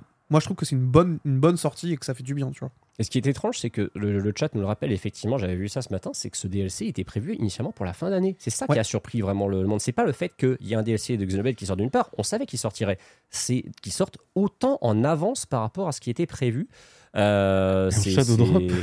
Ouais, en, en Ouais, Shadow le Drop, Shadow. Drop, en vrai, il est, il est lunaire, en vrai. hein. C'est surtout mais- qu'ils n'ont pas de présentation Nintendo, ils n'ont pas de Nintendo Direct avant septembre. Oui, en coup- plus, en plus. Bah, Ouais, il y aura sûrement un truc en juin quand même. Mais... En fait, c'est pas sûr. On peut Vas-y. commencer à se poser cette question. Rappelez-vous, l'année dernière, je me souviens, je, je, je, je- je m'étais ridiculisé dans les, dans les Amiibo à l'époque, en live, et tout le monde m'avait dit non, mais tu dis de la merde. Et finalement, je- finalement j'avais eu raison. J'avais dit, regardez, Nintendo n'est pas à l'E3. Enfin, il n'y a pas d'E3. Nintendo fera pas de direct parce que pas d'E3. On m'a dit, non, mais c'est bon, ils sont pas aussi cons. J'ai dit, ah, c'est Nintendo, hein, ils sont quand même très traditionnalistes. S'il n'y a pas marqué E3, ils feront rien. Bah, ils ont rien fait. Et à la place, ils ont fait plein de mini-directs ou des gros directs dédiés à des Alors. jeux comme euh, Xenoblade, comme Splatoon, tout ça. Là, pour moi, c'est différent dans le sens où le 3 est mort. Oui, oui, le 3 il est mort effectivement, mais Donc, du coup, tu vois, il y a quand même. euh, tu en, penses en- en fait, le truc, c'est qu'en fait, enfin, je sais pas comment expliquer. Pour moi, il y a, il y a- il y a ce côté quand même où euh, la sortie de Tears of the Kingdom va apporter un gros coup à la Switch. Ah bah ça c'est sûr. Et pour moi, en fait, ce serait bête de ne pas surfer sur la puissance que va te donner TOTK, de ne pas faire potentiellement des annonces sur cette même console, ou alors en tout cas de faire un direct et de communiquer euh, en juin. tu vois. Ouais, On ouais, est ouais. un mois derrière. Pour moi, euh, ça serait plus ou moins logique de faire quand même quelque chose. Je peux me tromper, attention, hein, mais pour moi, ce serait un très bon moment quand même pour communiquer. Tu vois. La façon dont je l'envisage, en fait, c'est que, euh, je sais pas si vous êtes sûrement au courant, euh, il y a eu apparemment un leaker vis-à-vis des DLC de Pokémon qui Oui. affirmait euh, que le dernier DLC Pokémon sortirait avec un patch sur la nouvelle console de Nintendo. Effectivement. Est-ce que ce serait pas la même chose avec Zelda? C'est sûr, Hmm. Tears of the Kingdom va avoir des DLC. Oui. Et euh, est-ce que le, la deuxième vague de DLC de TOTK ne serait pas accompagnée d'un patch pour éventuellement une nouvelle console qui serait sortie éventuellement en mars 2024 Mais alors du coup, si ça annonce un nouveau, si ça annonce un patch, ça veut dire potentiellement rétrocompatibilité de la part de la Switch et enfin de la part de la nouvelle console. Donc du coup là, on revient sur un truc quand même. Bah, plutôt- Si c'est une super cool, mais- Nintendo Switch éventuellement, Ouais. ça peut être jouable. C'est ce qu'on souhaite tous, hein, de toute façon, que le prochain modèle de, de console de Nintendo soit rétro-compatible avec le catalogue Switch. Et justement, euh, vous aurez un peu plus de réponses vis-à-vis des Nintendo puisque nous en avions parlé durant le Paris Fan Fest. Exactement. Donc restez à l'affût sur la chaîne de Ken Bogard pour la rediff. Tout à fait, parce qu'effectivement, ça faisait partie des sujets qu'on avait évoqués. Quel sera l'avenir de la Switch? Vous verrez ça quand ces VOD euh, seront et- et au, au cas où, abonnez-vous aussi au Patreon si vous la voulez en avance.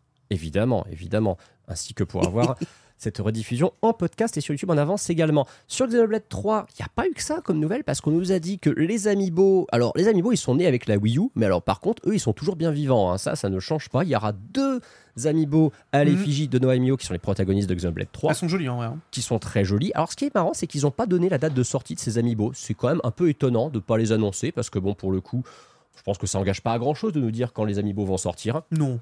Mais Bon. euh, voilà, on sait qu'en tout cas. En même temps, euh, on sait que les Amiibo, ça a toujours été Oui. un peu en dilettante hein, en termes de communication. Donc, euh, C'est- un peu en dilettante, effectivement. On attend, ils communiquent dessus. Et par contre, il y en a un qui a une date. C'est l'Amiibo euh, du, du Twin Pack Pyra et Mitra qui viennent de Smash, qui sont les avant-derniers combattants de Smash à ne pas encore avoir eu leurs Amiibo. Une fois que ça sera sorti, et c'est le 21 juillet, il faudra quand même attendre encore C'est 3 tard mois. hein. C'est très tard. C'est le même jour que la sortie de Pikmin 4 d'ailleurs.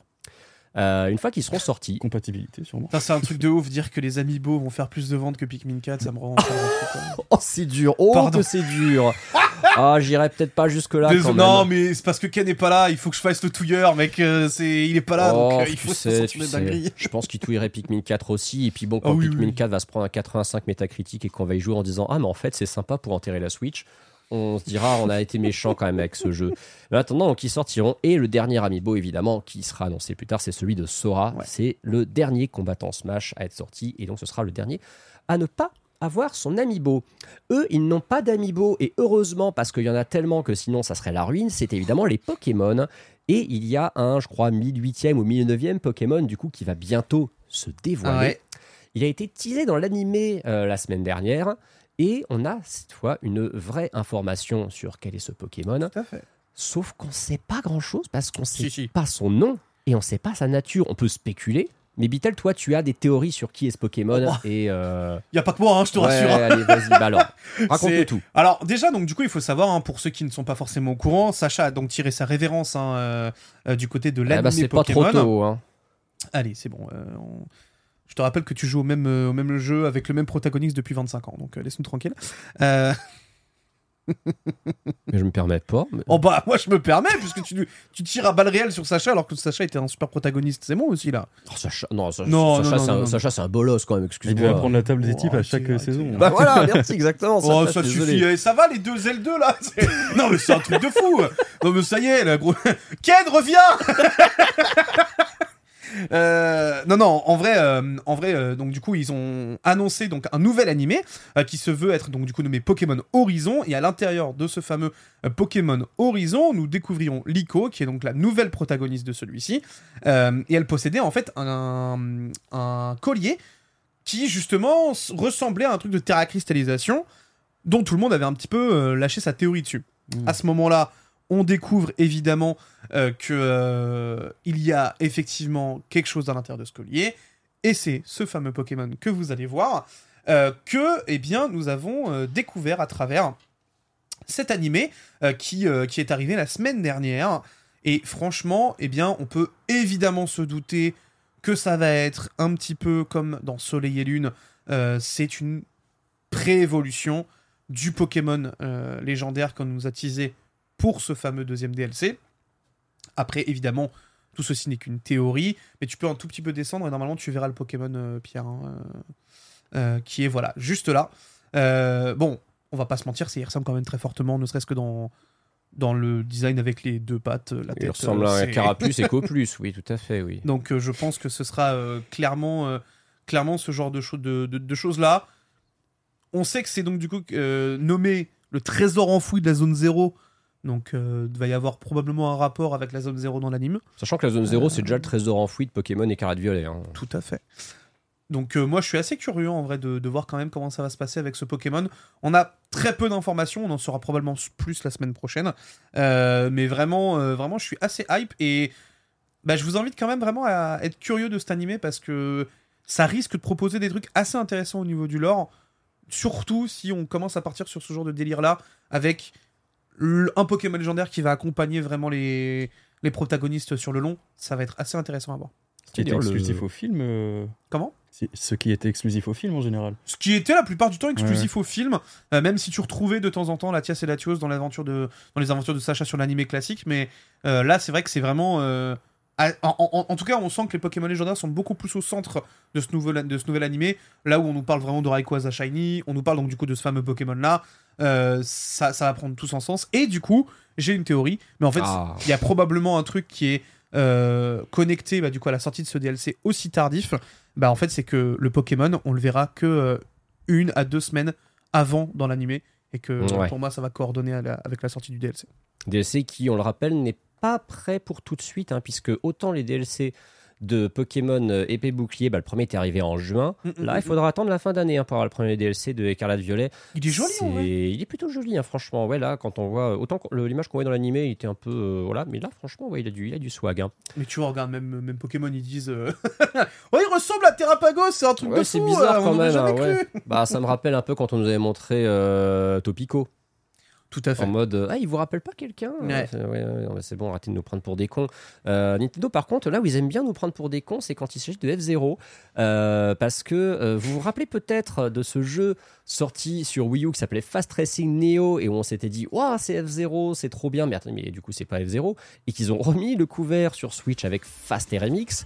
Et ben, Fast RMX, euh, visiblement, ils ont quand même envie de nous en parler, puisque ce jeu, figurez-vous, ce sera le prochain titre vedette du programme Jeu à l'essai qui est réservé aux abonnés du Switch Online. Il sortira euh, dans ce programme la semaine prochaine. Il sera jouable gratuitement pendant une semaine du 26 avril au 3 mai. J'ai très hâte d'avoir le retour de Sunday sur ce jeu. À n'en point douter, elle va le télécharger immédiatement. Oh bah ça m'a appelé là juste avant l'émission elle a dit c'est bon j'y joue déjà. Vous y avez joué à Fast Remix ou pas du tout? Non, pas du tout. Pas du tout. Non, personne n'y a joué, non, tout le monde s'en fout. Ouais, bah, Donnez-nous F0. ça, ça sent le, le- le mec aigri. Mais non, mais c'est vraiment, même la bande-son, c'est F- ils, ils, ils voulaient juste pas refaire F0, ils se sont dit on va faire la même chose, mais juste on veut pas faire F0. Ça va aller, exactement ça. Je suis dégoûté. Tu sais que Pierre, en plus, je lui ai pourri la vie parce que dans le runner, j'ai littéralement mis la mention F0 pour le hyper, pour qu'il aille dessus, qu'il dise Oh, trop bien, il y a une news Et littéralement, j'avais mis les fans de F0 ont été entendus, entre parenthèses, pas du tout. On est d'accord, Ça va Pierre, aller, tu n'as pas été entendu. Hein. J'ai même plus de mots, j'ai même plus de mots. euh, une licence qui, par contre, elle, n'est pas morte. Nintendo a décidé de la faire revenir de nulle part. On sait pas pourquoi. C'est Advance Wars. Et Advance Wars, il sort ce vendredi. hein, enfin, Ouais. Advance Wars 1 plus 2 Reboot Camp. Ce jeu sort vendredi et ce jeu a des très bonnes notes. Bah oui, mais parce que le jeu original est excellent. Oui, mais ça aurait pu, tu vois, être un, un de ces remasters un peu poussiéreux, qui prennent pas trop de risques, voire qui reste un peu ancré dans son temps. Et puis, n'oublions pas que la DA, quand même, nous plaisait pas. hein. On était quand même assez Moi, la DA me, là-dessus, me hein. tique euh, toujours autant, mais euh, de toute façon, euh, je vais sûrement y jouer. Donc, Tu vas je- sûrement y jouer. Enfin, Tu nous en non, non, non, c'est pas, pas je vais sûrement y jouer, c'est j'ai été menacé par une personne d'y jouer. Euh, donc, je vous ferai un test pour les Nintendo la semaine prochaine. Voilà, voilà, parce que c'est comme ça que ça fonctionne quand Ken n'est pas là. Je trouve que Ken il resserre pas assez la vis en fait. Oh, Euh, t'inquiète pas, il a pas besoin. hein, Je te rappelle que t'es là déjà. hein, Donc, euh, pas besoin, hein, vraiment. hein, euh, non, Deux je- tyrans déjà, euh, ça Je, suffit. hein. je- je n'ai pas menacé cet homme, je lui ai demandé est-ce que tu joues à Advance Wars? Et je, je crois qu'il a pas dit non donc je lui ai dit bah allez du coup si, si tu peux euh, si tu peux le tester pour la semaine pro ce serait cool. Je peux vous Bah. retrouver les messages. euh, je vous jure, c'est pas aussi Il va, il va- sympathique il va- que il va les conversations privées des Nintendo, vous allez découvrir de ces trucs. Bon, en attendant, voilà, donc 16, 16 sur 20 sur, sur JV, le site de référence, hein, bien sûr, et euh, 82 quand même sur Metacritic, c'est Ouais, solide hein, quand même. C'est vraiment propre 82. hein. Je pense que en fait la, la- la partie nostalgie fonctionne bien sur ce jeu, Ouais. que la nouvelle DA elle est peut-être un peu bizarre, mais que finalement bah elle doit sur l'ensemble euh, bien prendre à la fin, on doit s'y faire. hein. Il y a des jeux comme ça au début on n'est pas fan. C'est- en fait c'est comme la voix de Chris Pratt dans le film Mario au début en VO tu te dis euh, ouais, puis à la fin on se dit ouais bon finalement Non, voilà. non, non, non, VF. euh, Mais la VF est au-dessus, évidemment. Mais ce que je veux dire, c'est que quand t'as pas le choix, euh, comme nos amis américains, euh, bah, à la fin, voilà, tu t'en, tu t'en accommodes. Mais, euh, mais ce Advance Wars, on rappelle quand même, hein, c'est un jeu qui a eu un développement et surtout une sortie vraiment chaotique. Il a été annoncé à l'E3 2021 et euh, il devait sortir en décembre 2021. Ouais. Et puis, euh, quelques semaines avant sa sortie, on le repousse à avril. En plus, fun fact, Nintendo sur son site affiche la date d'avril avant de la retirer, ce qui est très con parce que du coup, tout le monde a compris que c'est en avril. Lors du direct de février 2022, ils essaient de mettre un effet de suspense euh, en disant à la fin Eh, regardez la date de sortie. Oui, bah c'est cool, on la connaissait déjà depuis trois mois. Euh, tout ça pour bah, décider de le Ouais. repousser de manière indéterminée trois semaines après. Parce que, euh, ah, mais il y a, y a- y a une guerre en Ukraine. Nintendo découvre que la guerre existe, que c'est moche et que du coup, les jeux de guerre, c'est pas bien. Voilà. C'est ouais, bah Nintendo quoi. hein. Nintendo. En tout cas, le jeu sort en boîte. C'est un petit miracle, hein, franchement, que celui est une, est une version boîte. Mm. Et euh, c'est une, des- c'est une des sorties de la semaine. Euh, mon cher Bitel, tu vas revenir justement sur les, les- les autres sorties qu'on a cette, euh, cette semaine, parce que mine de rien, il y a quand même quelques petits trucs qui sortent. Il n'y a pas qu'Advance Oui. Wars. Tout à fait, on a notamment Minecraft Legends euh, qui, euh, eh bien, euh, nous fait le petit bonjour. Je dois admettre avoir été assez surpris par ce jeu. Bah, c'est beau. C'est Alors. alors, c'est évidemment dans le style Minecraft, mais dis donc quoi. Est-ce que tu peux nous expliquer, euh, parce que bon, tout le monde connaît Minecraft, tout le monde a joué à Minecraft euh, sauf moi, mais est-ce que tu peux nous expliquer concrètement en quoi ce jeu diffère de Minecraft? Je suppose que c'est pas une sandbox, c'est un, c'est un jeu Non, avec non, non, plus non, un non. scénario. Tu vas avoir, euh, tu vas avoir un peu plus de scénario évidemment. Euh, tu vas avoir des actions à faire, des missions et tout le bazar. Donc tu vas te retrouver vraiment avec une, une genre de quête. Chose, ça aussi, je vous en parlerai hein, puisque je vais y jouer là pour la semaine prochaine. Puisque la boîte com fait la gentillesse de m'envoyer euh, Ça, c'est cool. le, le- le kit du jeu, euh, dont on ouvrira ça donc la semaine prochaine dans le cabinet des curiosités. Euh, bon, tu le vois, il y a moult choses à faire, moult ennemis. On nous avait teasé ça, ça, ça commence à faire un bout hein, qu'on nous teasait Minecraft Legends. hein. On avait déjà eu donc du coup Minecraft Dungeon. euh, Oui, Il y, a, y y de ça euh, quelques temps. Euh, Minecraft continue de se diversifier, ça continue de, bah, de montrer différents aspects, comme quoi effectivement Minecraft était bel et bien la sandbox de, bah, du futur et qu'on était capable de produire euh, tout type de jeu avec. Donc euh, maintenant, eh ben, on passe à, à un peu d'action RPG. Donc je suis assez, euh, je suis assez intrigué quand même de mettre vraiment la main sur le jeu. Euh, je pense qu'il y a vraiment moyen de s'éclater. Moi, voilà, Minecraft, ça reste un de mes jeux de cœur parce que c'est le truc qui m'a fait connaître sur YouTube, mais euh, et c'est ce aussi pro- probablement pourquoi je suis là encore aujourd'hui. Mais, je pense que ouais, il y a, encore beaucoup de choses à faire avec Minecraft et franchement, Mojang en ce moment, il se donne à fond pour euh, proposer, tu vois, justement des choses qui montrent que Minecraft est un grand jeu.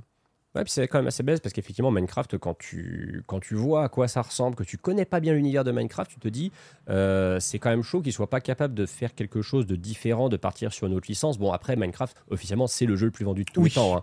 Donc c'est normal qu'ils capitalisent dessus. Mais c'est bien de voir qu'ils arrivent quand même à renouveler cette licence et ce, ce, ce style. Tu avais dit, il y avait eu Dungeons avant, Mm, mm, euh, il y a Legends maintenant. Euh, c'est une des sorties donc, de la semaine. Il est sorti hier, officiellement. Euh, un jeu qui lui est sorti il y a quelques jours, on n'en a pas parlé la semaine dernière, c'est Mega Man Battle Network Legacy Collection. Oui, c'est le nom complet. Euh, Mais tu sais, ça, c'est le jeu pour Ken.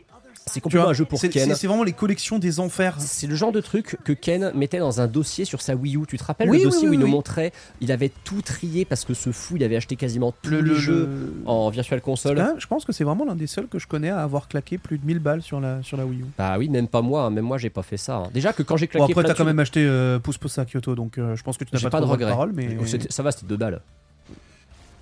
t'as acheté les 4 C'était anti-stars. balles. Ouais, c'était 8 balles. Ça va. Les 4 anti-stars. Mec, pour 8 balles, tu peux acheter un paquet de clopes, et encore c'était il y a 10 ans, ou acheter les 4 Wii U pa- euh, View Panorama View. Excusez-moi, moi, je juste préfère rien largement. acheter et garder ton argent. Ouais, ouais, ok, mais je- non, franchement, le, le vol avec les oies sauvages, t'as pas le droit, il est vraiment bien. Je suis désolé, le vol avec les oies sauvages, ça valait les 2 Il est en euros. Le reste, 720p non, ou. non. euh, le reste, c'était. Oh non, non, non, mec, c'était en plus, la résolution est ignoble, mais c'est une Ah non, non, espèce. c'est- Vraiment, tu de- vois, Nintendo, ils se sont dit Bon, déjà, on a fait une console qui marche pas. Vas-y, viens, on scam encore plus les gens. Vra- Vraiment, hein. non, mais je suis désolé, c'est la définition du scam. C'est, c'est, c'est- Non, frère, c'est trop, c'est trop. Je, je, Voilà, je m'en remettrai jamais. Tu sais que la vraie question le pose, c'est quand ils ont dit on va fermer nos serveurs, est-ce qu'ils se sont posé la question combien de thunes on va se faire le dernier jour? Combien de, de crétins vont acheter des trucs parce qu'ils vont disparaître alors que c'est de la merde? Ils se sont forcément, ils ont, ils ont forcément dû voir quand même un petit boost de revenus sur une verticale qui était morte depuis 3-4 ans, subitement le 27 euh, mars dernier. C'est une évidence. Non, mais ne t'inquiète pas, ils avaient une alerte anti-star chez eux. Alors, il y a pire que moi, et je suis désolé, je vais être obligé de call quelqu'un, mais vous connaissez Nintendo, qu'on salue, qui est euh, d'ailleurs bah, la, la meilleure source d'information Nintendo qu'on utilise dans les Nintendo, hein, souvent pour faire, euh, pour faire notre sélection. C'est vrai. Nintendo, il m'a dit combien il a dépensé pour la fin de l'eShop Wii U 3DS.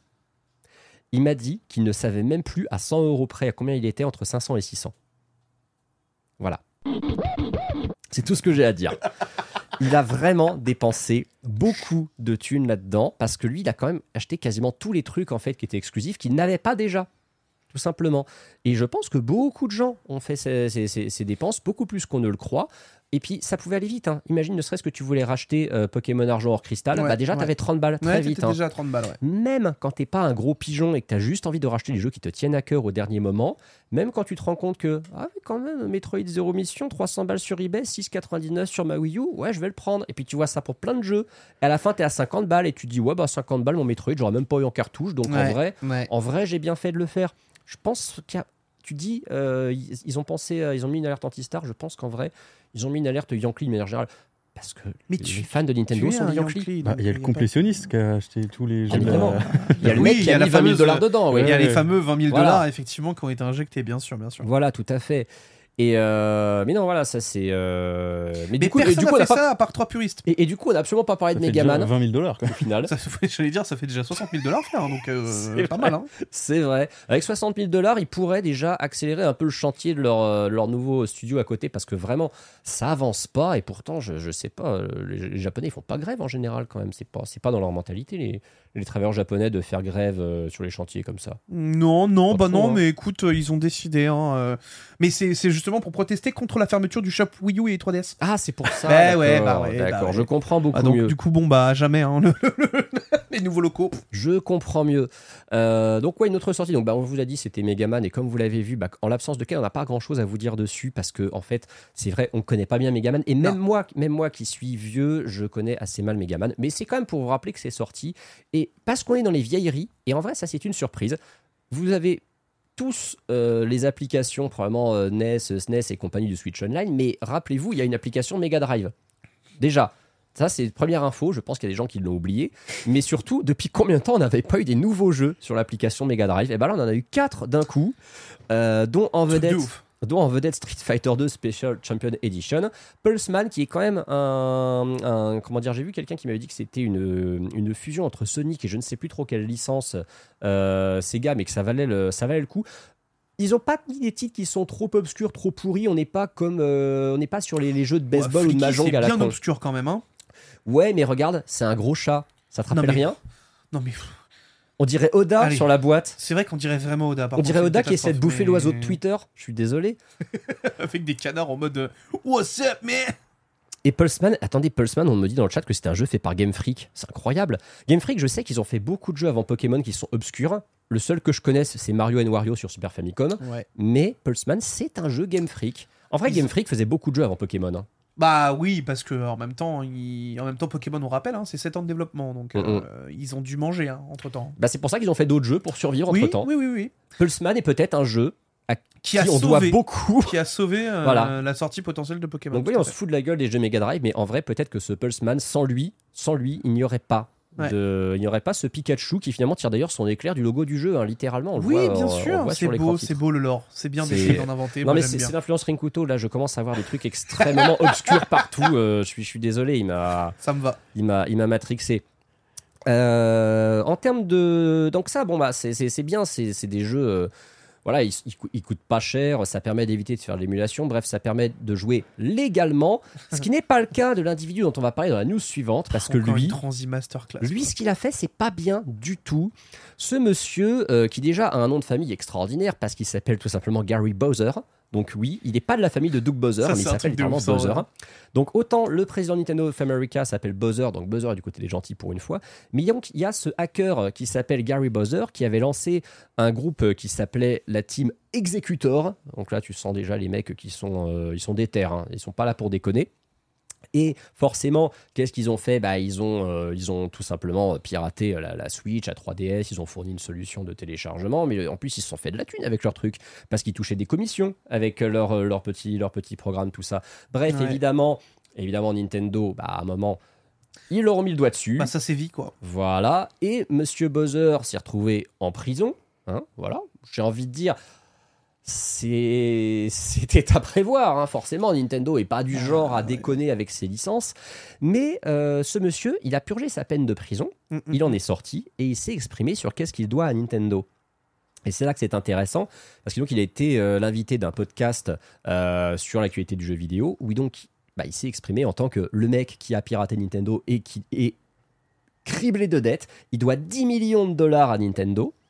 Sauf que le problème, c'est qu'il a 51 ans et que il doit se faire ponctionner. Donc déjà, s'il retrouve un job en sortant de prison, Ouais. d'environ 30% de son salaire tous les mois pour rembourser Nintendo. Et globalement, il estime que il arrivera jamais à rembourser Nintendo de son vivant, hein, tout simplement.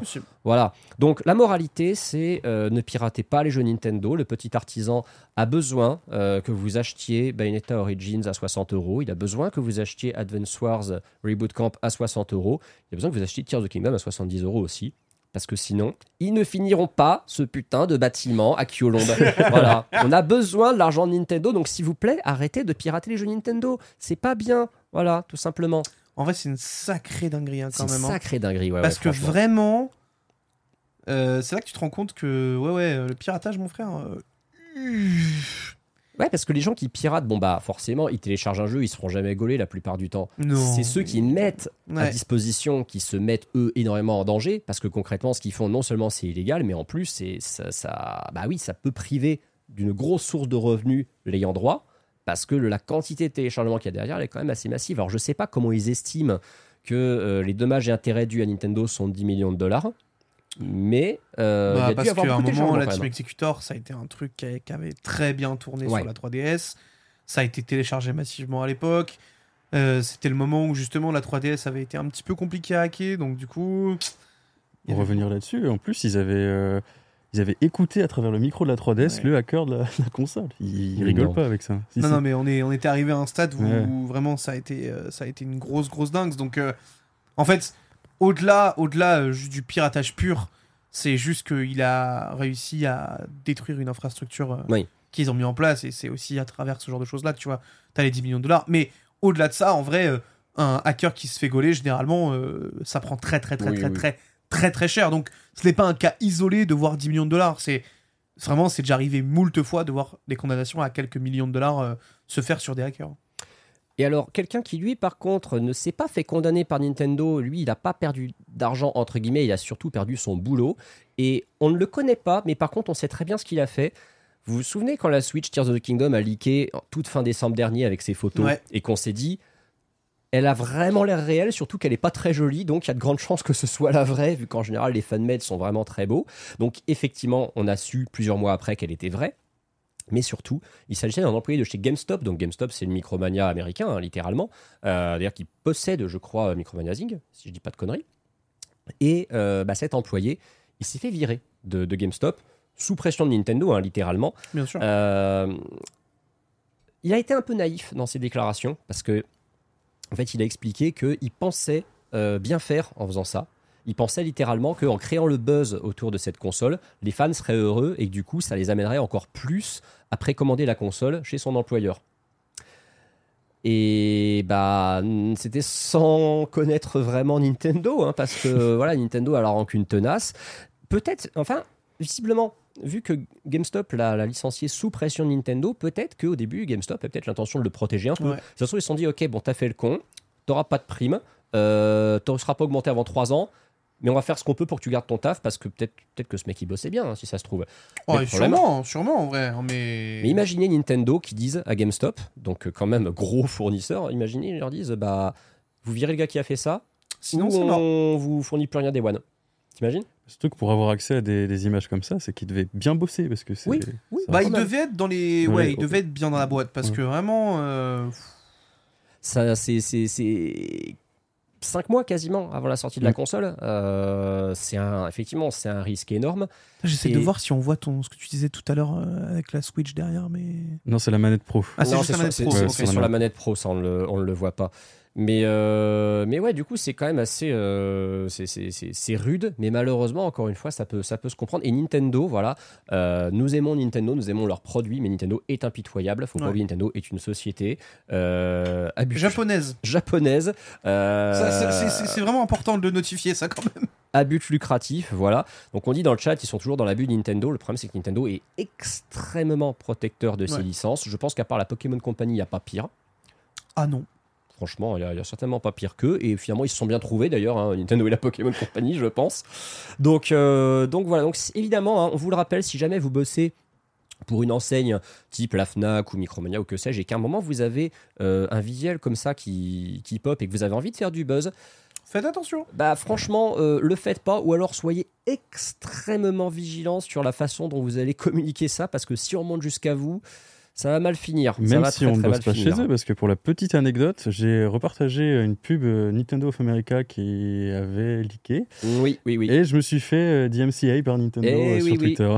C- Cette pub, on va en parler dans le dossier tout à l'heure et on ne la montrera pas. Elle sera pas disponible dans la VOD parce qu'on risque, prendra hein. pas de risque. Non, non, clairement. On aura le droit de l'évoquer, hein, bien sûr. Parce qu'on a, on a le droit de parler en fait de ces trucs euh, qu'on n'a pas le droit de montrer. On peut les évoquer. C'est l'avantage du format podcast aussi, c'est qu'on peut parler de plein de trucs. Vu qu'on les montre pas, qu'il n'y a pas de visuel, on est tranquille. Euh, on n'a pas le droit évidemment de vous donner des liens ou des trucs comme ça, mais voilà, on a le droit de, s'exprimer dessus.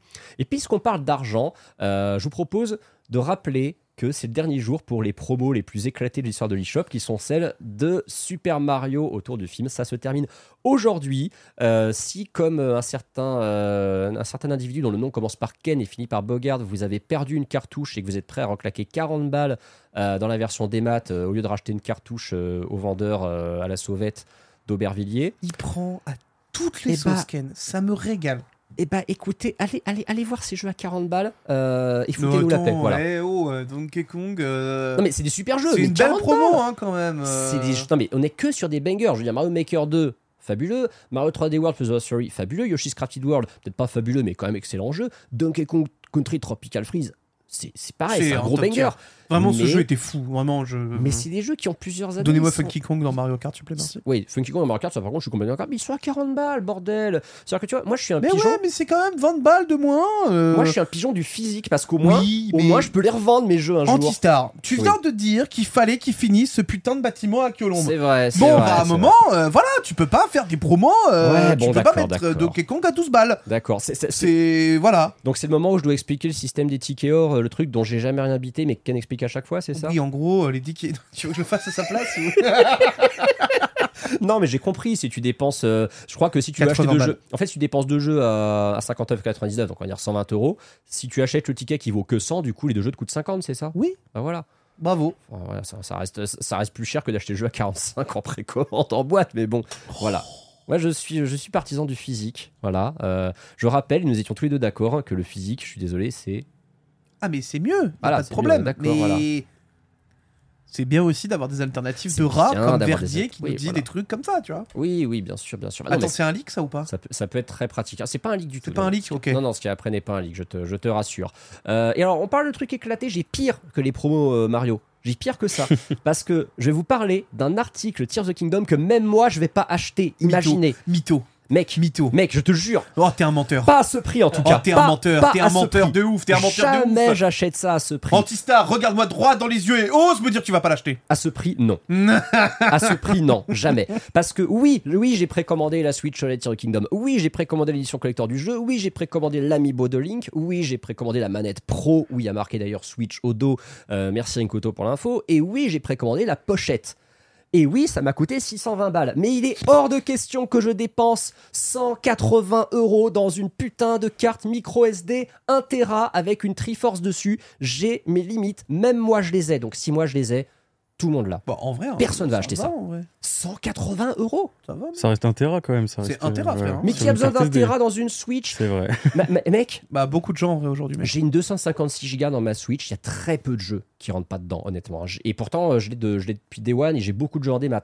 Alors, à moins de faire une collection de tous les jeux euh, third party où effectivement, t'as les Assassin's Creed, t'as les GTA, t'as les jeux de 2K et de Bethesda qui savent pas compresser et qui font tous 40 Go. Excuse-moi, ton 1 Tera sur Switch, tu. tu euh, Oui, mais regarde, il y a Link sur la couverture. Non, parce que attends, surtout que C'est ce que je visuellement, vais faire. visuellement, la carte micro SD de, je crois que c'est 60 Go Ouais. de, de Nintendo, Ouais, la 64. c'est euh, une carte blanche avec la Triforce en doré qui est RP avec euh, la, la console. Mais celle-là, je l'ai par contre. Bah voilà, donc Oui c'est mais, elle, oui, mais elle, elle était à un prix correct. Elle était à 20 balles. 180 euros. Non, je suis désolé, là, c'est. Non, mais vous inquiétez pas, vous inquiétez pas. J'ai un stratagème pour le, pour le faire craquer. On va, on va Ah bah si tu veux me l'offrir, écoute, avec plaisir. hein, mais moi, j'ai dit, je ne Ah l'achèterai ah pas non, à ce non, non, prix. Tu vas raquer, frère. Que tu, vas- tu vas faire quoi? Comment tu, tu vas venir avec un flingue sur la tempe On va aller tous les deux dans un magasin. et Tu vas me dire achète, c'est ça? Non, mais il va, il, Non. il va te raconter des bobards, il va te faire un truc du style. Oh, mais il y en- il y, en a que 1000 en fait 80 Frère euros. Ah, bah je vais en acheter 12. Gros, elle est limitée Mais Rends-toi mec, compte mais mec, il y aurait, y aurait, Link avec son bras mais mec, t'aurais l'ADN de Satoru Iwata là-dedans que je l'achèterais pas. C'est, je suis désolé, c'est, un- des plus grosses douilles que j'ai vues et pourtant je fais cette émission depuis 5 ans et des douilles j'en vois toutes les semaines dans une émission Nintendo. Franchement, n'hésitez pas évidemment à soutenir le Patreon pour qu'Antistar achète cette carte SD à 5000 euros. On fera un unboxing. Alexia, j'ai beaucoup plus vite fait d'attendre, d'attendre la sortie de Micromania, de voir un mec l'acheter et lui dire est-ce que vous comptez garder la boîte? Et le mec, non, je vais l'acheter, je vais l'utiliser. Je lui dis bah voilà, filez-moi la boîte, au moins j'aurai la boîte. Oh putain, vraiment, c'est- c'est une catastrophe. Non mais non, toute plaisanterie mise à part. Voilà. Après, moi je trouve ça cher. Peut-être que vous, vous trouvez que avoir une carte micro SD d'un Tera euh, dans votre euh, dans votre Switch, ça peut être utile. Vous trouverez peut-être que 180 euros, ça vaut le coup. Euh, on me dit dans le chat que les cartes SD de 1 Tera sont souvent à 230 euros, donc en vrai c'est moins cher. N'essayez pas de me convaincre, vous ne m'aurez pas le chat, vous ne m'aurez pas. Merci le chat d'être avec moi, je vous aime Il aujourd'hui. y a d'autres objets qui m'intéressent beaucoup plus après, ce sont ceux du Splatfest Zelda. Et ça, non, Beatles, ce n'est pas un leak, tu n'en avais pas entendu parler? Non, non, je parlais de la, de la, de la carte SD. Ah, Pas de- d'accord. pas de ça. Dans la carte SD, ouais, non, j'aurais- mais ça, on l'avait prophétisé dans les, dans les, dans les, dans les à l'époque. C'était à prévoir, effectivement, un Splatfest Zelda pour euh, aller en, en marche de la sortie de Tears of the Kingdom. Ça sera le week-end précédent, ça sera du 6 au 8 mai. Et vous aurez l'occasion de défendre vos couleurs. On a trois choix dans les Splatfest de Splatoon 3, ça tombe très bien. Combien la Triforce a-t-elle de vertu Eh ben, elle en a trois. 12. Ça... Quoi? Mais t'as rien compris en fait. Depuis le début, le type n'a rien compris à Zelda. Donc évidemment, vous pourrez choisir votre camp entre force, sagesse et courage. Rinkuto, quel camp choisis-tu? Ah, courage, voyons. Quand Le même. courage, très bien. Moi, ce sera sagesse.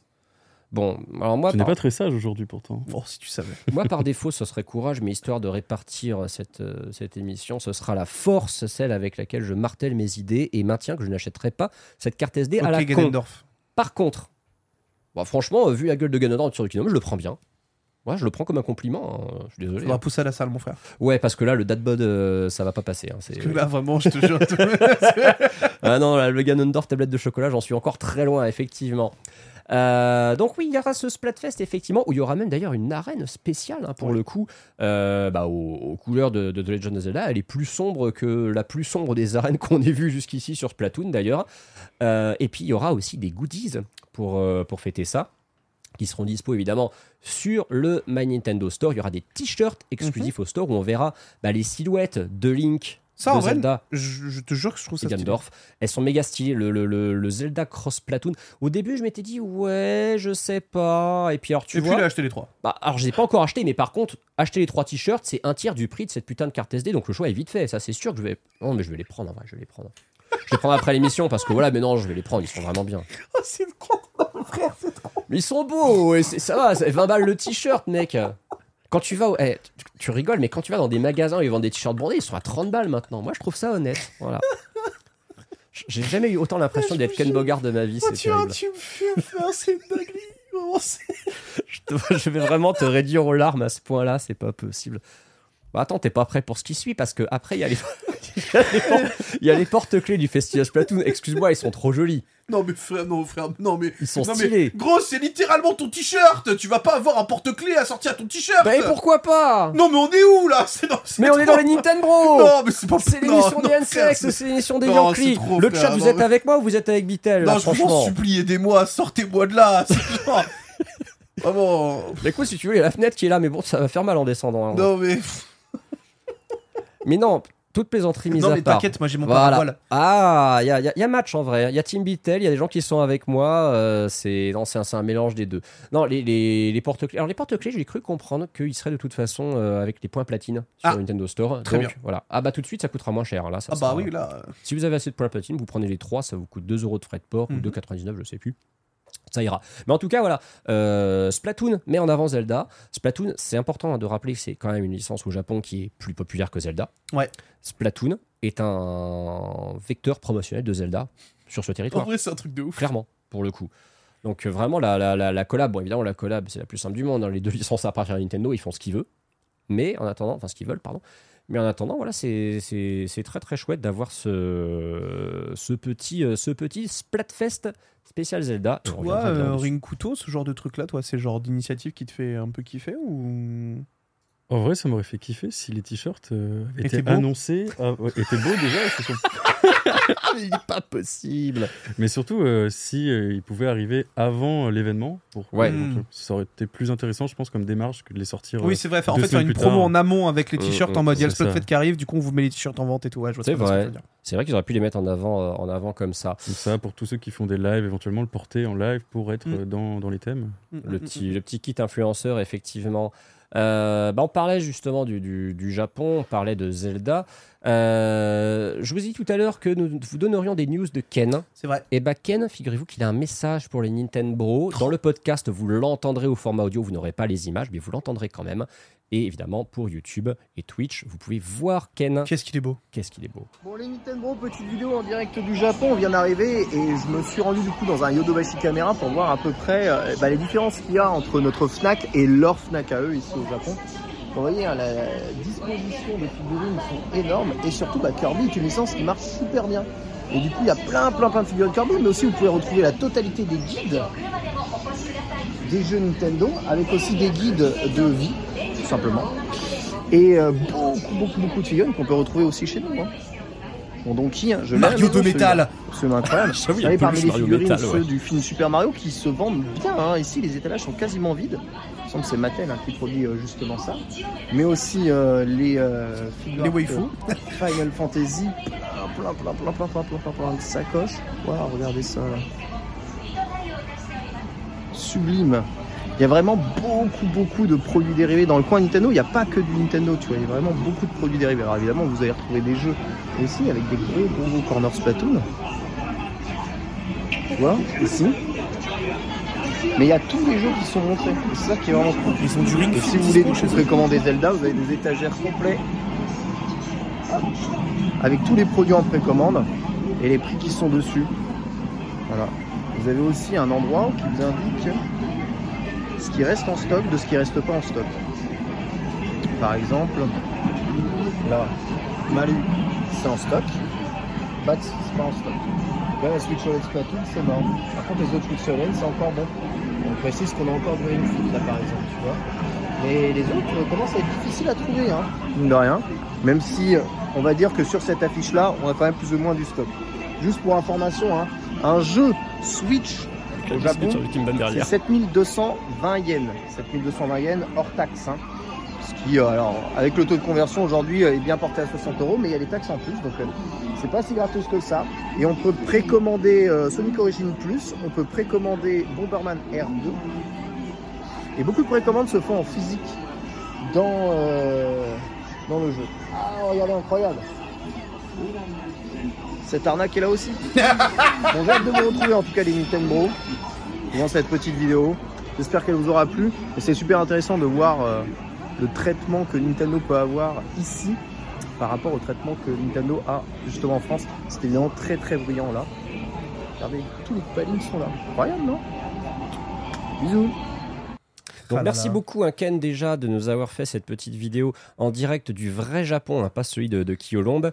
Il était dans donc, le Yodobashi Camera euh, de, De Akihabara. de Akihabara, exactement. Alors moi dans mes souvenirs il était à Ikebukuro mais il a peut-être bougé. J'avais été là-bas à l'époque et je me souviens j'avais acheté absolument tous les guides Zelda qu'ils avaient. C'est pas une blague. Et, et attends, attends, tu n'es pas prêt pour la suite, mon cher Bitel, parce que je, je- je sais que tu penses que je, je- je- j'ai des limites, mais non, je les repousse à chaque fois.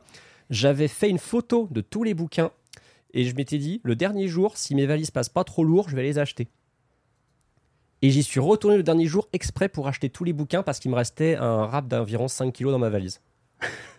Et j'ai acheté tous les guides Zelda japonais qu'ils avaient, alors que je ne lis pas le Mais japonais. qu'est-ce que. Qu'est-ce que vous voulez que je vous dise après? Bah rien. Le type est un Yankee sur 20 et après il ose me dire Oh, Dieu, Dieu, Dieu, non, c'est trop ça prend pas tout de suite. Ah je vais devenir taré. sortez-moi, sortez-moi d'ici. Et j'en profite pour vous montrer. Alors, bon, là, désolé, le podcast, vous ne pourrez malheureusement pas le voir. hein, C'est réservé au, au YouTube. Mais bon, si vous êtes abonné patron, vous pourrez voir la rediffusion également. Ken a pu voir en exclusivité pour les Nintendo Bro la Switch OLED Zelda en vrai. Dans Elle est jolie en vitrine. vrai. hein. On a pu voir à quoi elle ressemble Elle en fait moins vrai. cheap déjà. Elle fait Ben carrément oui, moins clairement. cheap. Elle est vraiment, elle est vraiment classe. Et il y avait notamment des petits post-it aux couleurs du jeu, d'ailleurs, sur lesquels les gens avaient laissé des mots euh, pour témoigner de leur engouement euh, vis-à-vis de la sortie du jeu. Euh, avec euh, bah, les gens qui, qui- qui sont inspirés, qui dessinent. Il y a eu des Korogu dessinés dessus. Euh, on a quelqu'un qui a dessiné. On a un Mexicain qui a, qui a dessiné une peste mojo. Et mon préféré, il est sur l'image suivante, mon cher Pierre. Euh, c'est le mec qui a écrit Zelda Tears of the Kingdom is gonna be the boss baby 2 of Zelda Games. Alors, je, je me suis dit, ok, je sais pas si on doit bien le prendre ou pas. Je- J'espère que du coup, ça veut dire qu'il a aimé le, le- le film. Parce que sinon, c'est chaud. Mais, tu vois, il y a un truc qui me rend un peu fou. C'est qu'au Japon, ils savent tous dessiner. Alors, C'est un truc de fou. En fait, je pense que la, hum, comment dire, la, Sur la- manga, ouais. la nécessité d'écrire des caractères qui sont quand même un petit peu plus complexes fait que le japonais, à mon avis, a un peu plus de prédisposition au dessin, Frère, de à la fou. calligraphie que nos autres occidentaux. Je dis peut-être une énorme connerie hein, si ça se trouve, mais je serais pas surpris que ce soit un peu lié. Ah, mais Il y a je- surtout beaucoup de mascottes, beaucoup de dessins dans Oui, leur, Ouais, euh, ouais, ouais. ouais. Ils ont, ils ont une culture euh, animée très très puissante aussi. Vrai. Donc euh, en vrai, je pense qu'ils sont bercés Mhm. très très tôt à savoir dessiner, Oh oui, bah, ça, reproduire en tout cas ce qu'ils voient tous les Clairement. jours. Tout à fait. Et euh, du coup, bah écoutez, ça, euh, c'était donc les petites dédicaces que Ken nous fait du Japon.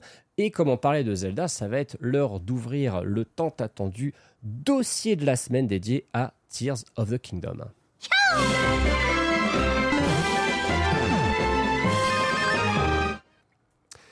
Alors ça, c'est un dossier évidemment extrêmement important. On a su directement la semaine dernière forcément qu'on allait euh, vous le traiter en long et en large dans cet épisode, puisque Tears of the Kingdom, ça y est, a dévoilé son ultime trailer. On se doutait un petit peu quand même qu'ils en feraient un, parce que si on doit refaire l'historique des différents trailers que ce jeu a eu, il y a eu d'abord un teaser qui n'est pas compté comme un trailer à l'E3 2019, nous disant que la suite de Breath of the Wild est en développement. Mm. Puis un silence de deux ans parce qu'on sait tout ce qui s'est passé entre temps. Et à l'E3 2021, le jeu est revenu à un autre trailer, toujours sans titre. On savait toujours pas comment il s'appelait. Et euh, il était annoncé avec une fenêtre de sortie espérée pour 2022. On sait comment ça s'est passé. En mars euh, 2022, Eiji Onuma s'est pointé, a dit Sumimasen, et puis euh, il a expliqué que euh, fallait pas s'inquiéter, que le sous-entendu c'était on galère avec l'amalgame, on veut que le truc il soit vraiment OP à la sortie. hein. Je pense que c'était ça qu'il fallait lire entre les lignes. On a eu le premier trailer officiel sous le nom de Tears of the Kingdom, c'était lors du direct de septembre dernier. Le deuxième, évidemment, en février dernier. Et puis on a eu cette présentation de gameplay qui, euh, alors je vais pas dire qu'elle a fait débat, mais il y a des gens qui sont un peu restés sur leur faim. Moi, j'en faisais partie. Je, je vais pas vous dire que j'avais rejoint le camp des sceptiques en mode ouais, c'est un DLC, tout ça. Non, je suis toujours convaincu que c'est une suite, mais je m'étais dit, il faut impérativement un gros trailer, un gros story trailer qui envoie Ouais. du bois, comme il l'avait fait en 2017 avec Breath of the Wild. Je rappelle quand même qu'en 2017, quand Breath of the Wild euh, s'approchait, on avait rien eu d'autre que des previews à l'E3 2016. On a vu ce Treehouse de 5 heures où on nous avait spoilé tout le plateau du prélude et on s'était dit bah c'est on nous a montré tout le jeu. C'est quand même un peu vide. C'est pas joli ça rame. Euh, les gens étaient un peu inquiets et il y avait eu ce trailer de taré vraiment en janvier 2017 qui nous avait dit ah ouais ils sont pas là pour déconner en fait. Et honnêtement honnêtement le final trailer of the Kingdom il a remis le couvert. Il a refait le coup Ouais. de celui de janvier 2017 mais euh, ce trailer évidemment nous, il y a peut-être beaucoup de détails à côté desquels on est passé. Il y a beaucoup potentiellement de choses euh, qu'on n'a pas forcément comprises, beaucoup, beaucoup de détails qu'on va du coup analyser. C'est une des raisons, euh, c'est même la raison principale pour laquelle nous recevons Rinkuto, euh, parce que toi, forcément, les trailers de Tears of the Kingdom, depuis le tout premier, tu les as disséqués. Tu as même une fois, je sais, tu t'es fait couper l'herbe sous le pied par un des trailers euh, Nintendo alors que tu n'avais pas encore fini de tes vidéos, je crois. si C'est vrai, bêtises. mais j'ai pu rebondir dessus euh, facilement. voilà, euh, parce qu'ils n'avaient pas tout euh. dévoilé, au contraire, ce qu'il y avait dans le trailer ajoutait du crédit à ce que j'étais en train sur lequel Bon, ça en train de travailler. Donc ça ça t'a pas gâché une vidéo. Au contraire, euh, ça m'a apporté des Ouais, images d'illustration en plus. Voilà. Ouais, tant mieux, alors c'est une, c'est une très bonne chose. Honnêtement, ce, ce trailer, on voit énormément de choses. Je pense que c'est le trailer qui nous en a le plus montré sur le jeu. Il nous a même, un peu trop, honnêtement. peut-être un peu trop, voilà. Il nous a même révélé des mécaniques de gameplay qu'on avait encore jamais vues depuis le début. On avait notamment ce passage où Link il est dans des bulles, le moment où il a un saut un peu lunaire en, en apesanteur, euh, cette espèce de fusée chelou là qui n'a pas du tout l'air d'être liée au pouvoir d'infiltration. On, on a vu énormément de choses. En plus, il y a une pub TV qu'on ne vous montrera pas, donc aux US, dont on a parlé tout à l'heure, qui a qui montrait encore un petit peu plus de trucs. Pas trop, mais quand même. J'ai vu dans le chat qu'ils voulaient pas spécialement qu'on en parle. Alors, donc, euh, on va pas parler de cette pub. On va, on va pas en parler. On va parler de ce qu'on a vu dedans. Très bien. On dit juste qu'il y a eu Elle la existe. pub et Voilà, qu'elle existait, exactement. qu'elle a leaké Voilà. et que. Il y a de fortes que chances que, ce trouver. soit euh, le, le- ouais, il y a de fortes chances que de toute façon ce soit le spot TV officiel qu'on ait après euh, en, en France. Figure-toi que ce- cette pub est sortie aux États-Unis finalement complète. Elle est comme et sortie. ils ont viré toutes les images du jeu qu'il y avait dedans. Donc en fait, on voit juste les gens regarder la télé et on sait pas trop ce qui se passe. Et ça dit quand même que c'est Tears of the Kingdom à la fin. Exactement. C'est- C'est c'est un peu, Un peu lunaire quand même, hein, mais bon. Euh, donc, il y a quand même euh, un tout petit bout, mais vraiment un, un micro morceau de lore qui nous a été révélé par le site officiel, qui nous dit quasiment texto que on commence le jeu sur les îles célestes et qu'on arrivera donc sur la partie terrestre d'Hyrule qu'on connaît de Breath of the Wild plus tard dans le jeu. Donc on ne débuterait pas, en tout cas, dans la, dans la partie terrestre. Ce qu'on voit aussi dans ce trailer, évidemment, bon, ça on l'avait quand même pas mal soupçonné, c'était le retour de Ganondorf qui était très attendu. Et on a un focus sur les descendants des prodiges. On voit euh, euh, Riju, on voit le prince euh, Sidon, évidemment, hein, qui a, Mm, mm, avec mm, un- son, son, son flow inégalable. On voit Babil, le petit piaf, et on ne voit absolument pas Yonobo. Euh, on a littéralement des artworks de ces descendants des prodiges, et Yonobo est aux abonnés absents. Bref, on se pose plein de questions. Qu'est-ce que toi, tu as déduit euh, principalement de ce trailer? Qu'est-ce qu'il y a comme euh, angle que, sur lequel tu as le plus envie de revenir? Eh bien, il y a beaucoup de choses à se dire déjà sur ce trailer. Euh, je vais rebondir sur ce que tu as dit vis-à-vis de Yunobo. Oui. Euh, Yunobo, honnêtement, Ah, Déjà, le- explique, explique-nous qui est Yunobo par Yunobo, c'est le descendant du prodige Daruk, donc le prodige des Gorons. Euh, on le voit dans Breath of the Wild, il a le pouvoir de Daruk, donc c'est vraiment un descendant de sang. Euh, sauf que, comme il y a Riju, comme il y a Sidon, euh, comme il y a Babil, qui est du coup le fils direct de Teba, qui lui, pour le coup, était euh, le prodige, enfin le descendant de prodige de Breath of the Wild, on ne voit pas Yunobo. Donc on peut se poser la question, qu'est-ce qui lui est arrivé? On est d'accord que le Goron qu'on voit à un moment, quand on voit quelques Iliens, Link et un Goron, c'est pas lui. Hein. Parce que Yunobo, il a la coupe de Joule. Et celui-là, il avait pas du tout euh, la, petite mèche. euh, Justement, c'est pour ça qu'on ne le voit pas pour moi. Il n'y a rien arrivé à Yunobo, rassurez-vous. On voit d'ailleurs euh, l'arme de Daruk à un moment donné, euh, lorsque Sidon, Riju et Babil attaquent je, on ne sait qui. On voit l'arme. On voit l'arme, on voit la brise rock, brise montagne même d'ailleurs. Ah. On voit la brise montagne, donc l'arme de Daruk. Donc il y a fortement à parier que c'est Yunobo qui porte l'arme de son, de, son, de son ancêtre. Euh, si on ne le voit pas, pour moi, c'est pour la simple et bonne raison que c'est le prodige qui a subi le plus de changements, qui a, le, qui a subi la puberté Goron. Hmm. D'accord. La puberté Goron. La puberté Goron, Eh ben, exactement. heureusement que Ken n'est pas là pour rebondir là-dessus parce que je sais pas ce qu'il oserait dire. hein. Les, les Gorons ont des tétons, hein, donc euh, C'est vrai. C'est vrai, effectivement. Oula. Oula, on commence à s'aventurer sur des terrains Game Bogard. Tiens, là, c'est. Je te rappelle ce qu'on avait beau, raconté avec Bidouf à une époque. hein, donc, tu sais, la puberté Goron, les tétons des Gorons. certes, voilà. certes. Je- on- On a, fait, on a vu pire dans cette émission. Donc ouais, Daruk va revenir, je pense, euh, soit musclé, svelte, euh, parce que c'était quand même un, un gros Goron, euh, ou alors avec une petite barbe, ou peut-être avec un dégradé américain, on sait pas. hein. Avec son petit thunder. Gros, il va revenir avec son petit undercut tout frais là. Petit bombeur, lunettes de soleil. Et en, en allant à la même salle que Ganondorf au passage. Ah bah oui, bah oui, bah clairement Ganondorf frère, il est parti faire, euh, il est parti pousser à la salle avec euh, avec Thibaut InShape, hein, c'est une dinguerie. Hein. Parce que bon, on est, on est d'accord, ça n'aurait absolument aucun sens que un des quatre prodiges spécifiquement ait disparu. Surtout que voilà, tu, y a- je vais pas dire qu'il y a une grosse fanbase autour des prodiges, mais ils sont quand même Mhm. très attachants. C'est des personnages qu'on a vraiment beaucoup aimés dans Breath of the Wild. Tu peux pas décider d'en, sacrifier un en fait de leurs héritiers. Ça n'aurait- Yunobo, ils ont le droit, hein, c'est le prodige que, que tout le monde a détesté, hein, puisque l'épreuve d'infiltration pour aller jusque euh, Rudania, C'est vrai que c'est méga chiant. C'est vrai que c'est méga chiant. C'est vraiment la, la, la pire, effectivement. Euh, bon, après, euh, justement, ça peut être l'occasion de sa, de sa rédemption. C'est peut-être un personnage qui, justement, nous serait euh, un peu mis en retrait pour revenir plus fort et se faire à nouveau apprécier de, de- de tout le monde. Eh bien, euh, pour rebondir là-dessus, euh, dans le thème principal du trailer, on remarque des notes. Enfin, on remarque surtout que le thème, il Mhm. est très très léger, mais c'est le thème de euh, Hyrule Warriors, l'ère du fléau. Ah ouais? Oui. Il y a un thème de l'ère du fléau qui est réutilisé. dès l'entrée, dès l'entrée de- de- du trailer, il y a le thème euh, de l'ère du fléau qui est réutilisé. On a euh, également un autre moment qui est pour le coup très très. C'est ça, ce passage-là. C'est le thème de l'ère du fléau, le début du thème de l'ère du fléau. D'accord. Et euh, plus tard dans le trailer, quand les prodiges attaquent tous en même temps, quand ils sont présentés, le thème se rejoue.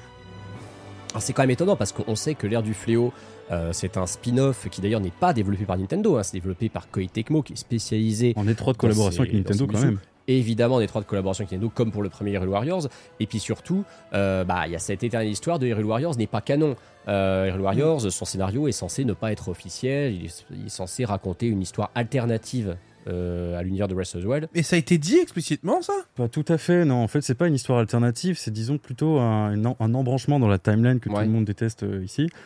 Ah toi aussi tu la détestes Bah, Celle qui est actuelle, oui, je la déteste. parce que D'accord. Pour moi, elle ne fait pas sens. Bon, après, on va pas revenir là-dessus, puisque c'est- Hmm. c'est un, un sujet pour un autre jour. Mais- c'est vrai mais bon étant, étant expert Zelda moi je trouve intéressant ton, ton avis sur les, les On timelines. revenir après dessus s'il le faut. avec plaisir Euh, par contre, euh, non. euh, pour moi, l'ère du fléau au début n'était pas canon dans le sens où il s'inscrivait bizarrement dans la timeline. Mais avec ce trailer, je commence à me poser la question, puisque l'ère du fléau pourrait apporter un développement euh, des prodiges, puisqu'ils en ressortent à la Mm. fin de l'ère du fléau grandi. On a euh, Yunobo qui, n'a moins, qui a moins peur que- qu'il avait dans, dans Breath of the Wild, il était Ouais. peureux, complètement peureux. On voit aussi le développement du coup de Babil qui arrive à reproduire la rage de Rivali, ce qui fait que bah, ce serait vraiment lui l'héritier de Rivali et non Teba. Euh, Riju, c'est pareil, elle a vu son ancêtre, son aïeul, elle s'en s'en- s'en grandit. Euh, le fait d'avoir l'ère du fléau pour faire grandir, pour faire ce développement de personnage, permettrait de, euh, on va dire de, de- de- de ne pas en parler dans Tears of the Kingdom et directement nous présenter les prodiges euh, grandis. D'accord. Euh, bah, c'est très intéressant parce que vraiment, pour le coup, c'est quand même une des questions qui se posent. Alors, c'est vrai que tu as beaucoup de gens euh, qui se sont modérément intéressés, on va dire, à l'histoire de Breath of the Wild et qui forcément accordent peut-être pas tant d'importance que ça au prodige. Mais quand tu t'y intéresses un peu, évidemment, c'est quelque chose que tu remarques, que tu remarques tout de suite. Surtout que les, les descendants des prodiges, on ne les avait pas du tout vus hein, dans les précédents trailers. On est d'accord que c'est la première Vous fois qu'on nous, nous les remontre. Euh, on fait beaucoup plus le lien en fait entre les, entre les deux jeux en termes de scénario. Est-ce que tu estimes que ce trailer peut nous donner à peu près une estimation de combien de temps ça se passe après les événements de Breath of the Wild? Quelques années après de, euh, Breath of the Wild, je dirais deux Ouais. ans, le Ouais. moment de l'expédition de Link et Zelda pour euh, aller voir Ganondorf. D'accord. Sauf que Link va encore se faire euh, zoulette, hein, comme d'habitude, et il va se réveiller dans le ciel, je Bah pense, oui. quelques années plus tard encore. Et Ouais. euh, à mon avis, le time gap entre euh, Breath of the Wild et Tears of the Kingdom sera de 7 années, je pense, pour faire référence à Ah, Ocarina of Time avec les Time, 7 bien ans. Du coup, Ouais, puis j'avais vu des comparaisons comme quoi euh, t'a- t'avais des gens qui avaient étudié euh, le, look de Ganondorf euh, entre bah, justement l'âge enfant de Link et l'âge adulte dans Ocarina of Time avec une petite évolution justement au niveau de ses oreilles, je crois. Et il montrait qu'on retrouvait cette évolution justement dans le Ganondorf de, de Tears of the Kingdom. Je sais pas si tu as pu Non. voir ça. du tout, non. Alors après, bon, c'est peut-être euh, c'est peut-être un peu tiré par les cheveux, hein, mais J'ai euh, sorti un, un long thread, je sais pas si vous l'avez lu, euh, il est sorti avant-hier sur justement le nouveau design de Ganondorf Oui. et comment il pourrait. euh, ça serait le twist en gros de, de- de l'histoire, c'est que Ganondorf, le, le Gerudo qu'on voit dans le trailer, n'est pas le corps originel de Ganondorf qu'on a tous connu dans Ocarina of Time, car la dernière fois qu'on l'a vu, en tout cas dans la chronologie, c'est dans Twilight Princess, c'est dans Ouais. Wind Waker. C'est évidemment euh, dans, dans les jeux rétro, euh, le dernier en date c'était Zelda 1, puisque Zelda 2, bah, il est toujours mort. Euh, bah, Ganondorf, dans la, la dernière fois qu'on l'a vu en tant qu'humain, avait les oreilles pointues. mhm. Sauf que là, on voit un Gerudo qui a les oreilles rondes, qui est bien humain comme il faut. Ouais, ouais, ouais. Et euh, mon hypothèse à la fin de ce, de ce thread, c'était que euh, ce Gerudo aurait fait ressusciter Ganondorf en utilisant son corps. D'accord. Ah, le culte de Ganondorf, hum, le fameux. Ah, ça serait intéressant en vrai. J'ai Ouais, vu passer dans le chat l'histoire du Magatama qu'il porte. euh, le Magatama, pour euh, vous Ah, expliquer, c'est euh, ces fameuses larmes qu'on aura dans, dans Tears of the Kingdom qui, euh, qui sont inspirées en fait de, de- littéralement du Magatama au Japon, Mhm. qui est une perle dans laquelle euh, abriterait, euh, enfin, qui abriterait l'âme d'un kami, son essence spirituelle. Donc les kami qui sont ces divinités au Japon. C'est, c'est- Et euh, le fait que Ganondorf, cet humain, porte un Magatama dans son front, bah, ça ne fait pas sens si c'est le vrai Ganondorf, puisque Mm. bah, le vrai Ganondorf, il n'a pas besoin de tirer son pouvoir de quelque chose, c'est lui le pouvoir. Ouais, Et intéressant. euh, la couleur du Magatama en lui-même est rouge. Donc j'en ai vu passer qui disait que ça pouvait être la raison pour laquelle on ne voyait pas Yunobo, puisque rouge ça fait penser au Oui, feu. et donc Yunobo, bah, il s'est fait avoir, on lui a chopé son Magatama. Mais le rouge est aussi associé à la rancœur, qui est le pouvoir même de Ganondorf. Et euh, dans le précédent trailer, lorsque le corps euh, momifié de Ganondorf attaque Link avec sa rancœur, on voit que le joyau s'illumine en rouge. Ouais, Alors que dans le dernier artwork qu'on a vu, enfin, le, le Magatama, bah, il n'est pas illuminé. Il est, euh, il est éteint, comme s'il Hmm. était inactif. Comme si, bah, au final, le, le pouvoir de Ganon n'était pas encore dedans. Voilà exactement la raison pour laquelle je t'ai fait venir dans cette émission. C'est typiquement le genre d'explication que je trouve absolument incroyable, très profonde, qui montre que rien n'est laissé au hasard. En plus, dans ces, dans ces trailers, euh, les, les- les jeux Nintendo, d'une manière générale, on sait souvent, ils sont annoncés très peu de temps avant leur sortie. Il n'y a pas 150 000 trailers. Et concrètement, voilà, il n'y a pas grand-chose à en déduire. Pour ce qui est de Zelda, clairement, on a vu que le lore est beaucoup plus profond euh, que ce que la, la- la surface laisse entrevoir. Et on voit qu'il y a effectivement une espèce de, de- de- de science du trailer, une science de la bande-annonce. Il y a quelques petits changements aussi qu'on a pu voir euh, en comparant des séquences qu'on a déjà vues dans de précédents trailers. Il y a un truc qui a pas mal été comparé. C'est la chute de Zelda dans les profondeurs par laquelle démarre littéralement le trailer de l'E3 2021. On revoit cette séquence à une différence près. C'est ce petit éclat de lumière qu'il y a à la fin. Est-ce que tu peux nous expliquer ce que c'est selon toi? Il y a plusieurs options. La première étant que c'est son pouvoir à nouveau qui se manifeste. Mhm. Euh, celle euh, que je préfère, c'est euh, l'hypothèse selon laquelle elle aurait déjà le Magatama qu'on voit dans le trailer avec elle, donc pour on ne sait quelle raison, et que c'est ce Magatama qui l'aurait sauvé. Tous les Magatama, on l'a vu dans le trailer, ont ce qu'on appelle un, enfin, un kanji, donc un idéogramme euh, chinois importé dans la langue japonaise. Mhm. Et chaque kanji de ces Magatama fait référence aux éléments des sages. Donc on a du coup le kanji de l'eau pour euh, Sidon, celui du vent pour Babil, Mhm. et celui que Zelda porte, c'est le kanji du temps, Qui n'est pas lié à un prodige. qui n'est pas lié à un prodige, qui n'est lié à aucun sage jusqu'ici. Oui. C'est un kanji, enfin c'est un, c'est un pouvoir euh, sage unique, et euh, forcément un kanji lié au temps. Est-ce que ça l'aurait pas envoyé dans le passé en chutant, d'où Ouais. cette petite lumière, puisqu'on la voit plus tard dans, euh, dans le trailer, en, avec un, un apparat différent, unique, d'une culture dire. qui avait disparu et euh, certains cracks, des, des cracks qui sont certainement plus cracks que moi, ont réussi à euh, retrouver où elle se situait dans le, dans le trailer. Oh et elle se situe à un endroit qui n'existe plus dans Breath of the Wild. Qui n'existe Qui n'existe plus ou qui n'a même jamais existé dans Breath of the Wild, car c'est un endroit, c'est sur le plateau du Prélude, qui est avec une architecture euh, de Sono, ce fameux peuple qui, euh, qui a disparu. Alors ça justement, je voulais y venir parce que les sonos, euh, honnêtement, avant Tears of the Kingdom, je vais pas dire que personne n'en avait jamais entendu parler, mais c'est en regardant justement euh, bah, une vidéo assez complète que tu avais faite sur le peuple sono justement, en regardant aussi des vidéos de, de youtubeurs anglophones, je pense à Zeltic notamment, euh, qui fait un travail assez comparable au, tien, je trouve.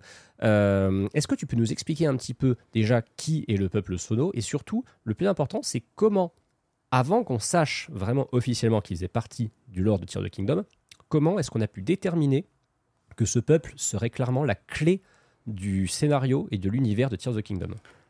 Alors pour la petite histoire, le peuple Sono, il n'est jamais vraiment mentionné dans Breath of the Wild. On a juste un point clé euh, sur la map qui s'appelle les ruines de Sono, qui se situe au cœur de Firon. Euh, ces ruines possèdent une architecture euh, qui n'est pas commune à Hyrule, qui est unique. Cette architecture de dragon, un petit peu aztèque, un petit peu maya, vraiment à, à forte inspiration mésoaméricaine. Dans l'espèce de jungle, forêt qui Dans se la- trouve un peu au sud-est du lac Iliar, on est C'est d'accord ça, hein la région de Firon.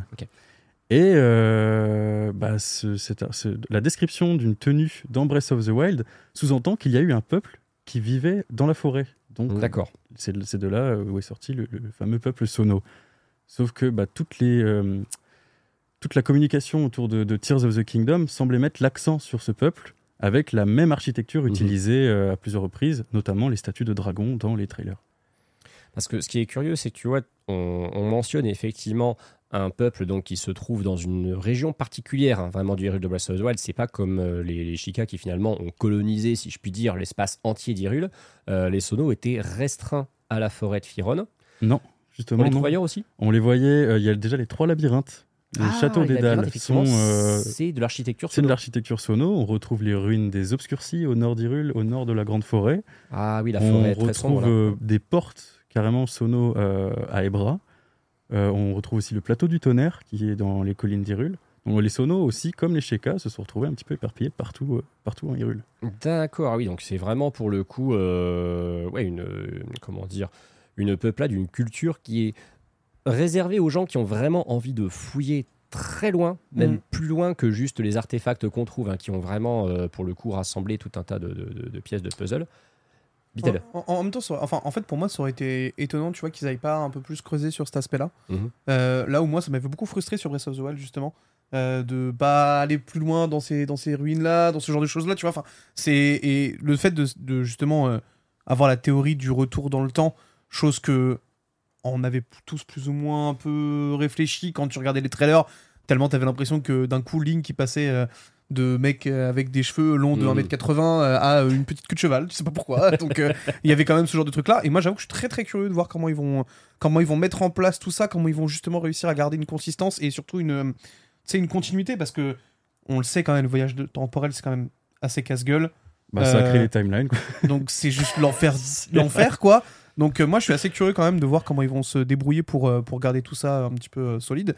Mais euh, toi, on- toi justement, t'en penses quoi et tu vois ça comment de, de dire justement, il y a peut-être encore plus de timeline du coup? Ma réponse va peut-être te décevoir, mais je ne pense pas que nous, on voyage dans le temps. C'est Ah, d'accord, Zelda elle-même qui se retrouve Ah oui. dans le passé et qui communiquerait à travers le temps avec nous. Pour Hmm. éviter justement ce genre de problème. Parce que dès que Link s'aventure dans le passé, il fout le bordel. euh, du coup, euh, Du coup, c'est quoi? Ce serait euh, communication avec Zelda à travers l'épée de c'est légende? ça. Et euh, euh, vraiment, ça risque de vous décevoir. Je ne dis pas que c'est le cas, mais de ce que j'en ai pu conclure, euh, la mécanique de souvenir va revenir et tout ce qui se passe dans le passé lointain sera sous euh, forme de souvenir. Ok, d'accord, ok, ça c'est intéressant. Ouais. Donc c'est-à-dire en fait cette mécanique qui honnêtement dans Breath of the Wild était nécessaire pour vraiment comprendre le scénario. hein. C'est-à-dire C'est qu'elle était facultative. De toute façon, énormément de choses étaient facultatives dans Breath of the Wild. On se rappelle, on parle d'un jeu dont Aonuma avait dit lui-même, vous pourrez aller battre Ganon en une heure si vous êtes doué. Et finalement, il a eu raison, sauf qu'il a sous-estimé le niveau des mecs qui maintenant font ça en moins de 25 minutes. C'est vrai. Mais euh, tu, tu penses du coup qu'on aura une grosse partie quand même scénaristique qui sera euh, entre guillemets optionnelle et pas euh, servie sur un plateau d'entrée? Je trouve que la mécanique de souvenir pour un jeu qui est open air, euh, euh, Breath of the Wild euh, carrément, c'est ça permet de, de- de- de garder le jeu ouvert, de, de- proposer au joueur de faire ce qu'il veut Mhm. sans le restreindre au scénario. Ouais. Et euh, le seul problème, c'est que la mécanique de souvenir a mal été exécutée dans Breath of the Wild, car le scénario, il est vraiment passable. C'est Mm. c'est- c'est Mm. pas du lore euh, intéressant en tant que tel. Ça permet de développer la, la relation entre Link et Zelda. Mais si tu te retrouves à choper le dernier souvenir alors que, que t'as pas les, les, les que 13 pas les autres, le ouais, c'est frustrant. le- ouais, parce que tu en as 12 en tout, euh, uniquement dans le jeu de base, hein, parce que tu en, récupères encore plus quand tu fais le DLC. Mais c'est vrai que tu les récupères. Certes, tu as un ordre qui est affiché euh, sur, ton, sur ton appareil photo, mais tu peux les récupérer dans un ordre qui n'a absolument rien à voir. Et du coup, tu mets pas forcément les, les- les- les morceaux bout à bout. Et comme tu dis, le pire, si, si tu n'en récupères qu'un ou deux, déjà, bon courage pour faire le lien entre eux. Et puis, tu as l'impression que ouais, ça, ça n'apporte absolument rien à ton, à ton aventure. Après, je pense que Nintendo a écouté cette critique-là Mhm. et euh, la mécanique de souvenir dans Tears of the Kingdom sera différente car elle donnera l'illusion que l'histoire nous est racontée euh, de façon linéaire. C'est-à-dire que ça reste des Ah. souvenirs dans le sens où on ne va pas aller dans le passé, mais l'histoire nous sera racontée au fur et à mesure euh, de façon linéaire. Bah, en plus, tu dis que Nintendo nous a écouté là-dessus. Moi, j'ai l'impression que Nintendo, concrètement, même s'ils ne nous répondent jamais, la seule façon, de toute façon, dont Nintendo répond, c'est en nous montrant du gameplay. Ils savent rien faire d'autre et en même temps, ils le font très bien. Mais un autre point sur ils nous ont écouté, c'est littéralement sur les armes qui se cassent. Il est hors de question que les armes ne se cassent plus. On va juste faire en sorte de vous permettre qu'elles se cassent moins vite. Et pour les, pour les souvenirs, comme tu dis, effectivement, ils nous ont écoutés en nous racontant l'histoire à la fois de la même façon, mais peut-être effectivement différemment, de façon à ce que les gens se sentent peut-être un peu moins, un peu moins isolés, qu'ils aient plus l'impression qu'on leur raconte une histoire. Surtout que tous les éléments qu'on voit quand même dans ce trailer portent à croire que le jeu nous racontera explicitement plus quelque Ouais, chose ouais. que Breath of the Wild, quand même. ce Il racontera toute l'histoire derrière le cycle de- du fléau Ouais. Ganon. Ils, sont, ils retournent à l'origine de, de ce cycle et du coup, bah, on va prendre toute l'histoire derrière. Au Et niveau ça, lore, on va, on va être euh, servi. L'implication de Ganon, j'avoue que là, moi, ça me. Ça Bah, me qui dit Ganon dit fort, hein. Triforce aussi. Donc Tout Triforce fait, dit lore. Donc, euh, Ouais, parce que effectivement, Tu- le- Excuse-moi, pardon, Vas-y, je te vas-y. coupe, mais tu penses que toi, tu auras des réponses peut-être à des questions que tu te poses depuis le début sur la licence à travers euh, TOTK ou... J'espère. Ouais. Honnêtement, j'espère. Euh, j'espère que ça apportera un petit peu plus de lumière vis-à-vis de la DS Ilia. Mm. Ouais. C'est un sujet que, sur lequel je bosse depuis déjà quand même plusieurs années. Et j'étais euh, ravi de voir que euh, la bande-annonce de 2021 de Tears of the Kingdom allait dans le sens de ce que j'avais trouvé. Donc j'aimerais bien que ça apporte encore plus de réponses du coup. Bah, c'est vrai que ça va être satisfaisant quand tu bosses pendant des mois sur des vidéos théoriques et qu'au moment où le jeu sort, tu te dis effectivement mes théories sont partiellement, voire quasiment totalement confirmées. Tu te dis que tu as quand même bien compris effectivement les, les- les messages euh, que le jeu a essayé de laisser passer, que, t'as- que, tu, que tu pourrais bosser pour Nintendo en fait, en plus, hein, tout simplement. En tout cas, j'ai- une idée sur le scénario euh, que Ouais. je réserve du coup pour une vidéo que j'aimerais sortir à, à temps. Oui, bien sûr. Oui, puis on a des gens Mais- qui nous ont dit euh, Ah zut, il y a Ring Couteau, j'ai pas regardé, il va nous spoiler tout le jeu. Donc, euh, Alors, bien sûr, je réserve quelques surprises quand même. Je ne sais plus ce que je voulais dire d'ailleurs. Ah bah je suis désolé en Ah. plus. On parlait, oui, on, on- on parlait de, bah, de, de la vidéo que tu voulais faire après, où tu avais déjà des idées, oui.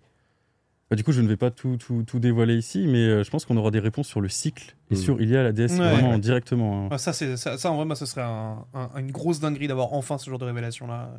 Moi, ça me ferait vraiment kiffer. Déjà, rien que les, les fresques murales que nous avons eues dans le trailer de septembre Ouais. euh, sous-entendent fortement l'implication de la DS Ilia. Mhm. Mm. Bon, le dernier trailer nous a révélé que c'était pas la DS Ilia elle-même qui descendait sur Terre, ce qui, au final, euh, avec, avec du recul, euh, est logique, puisque la DS Ilia n'a plus de forme corporelle Ouais.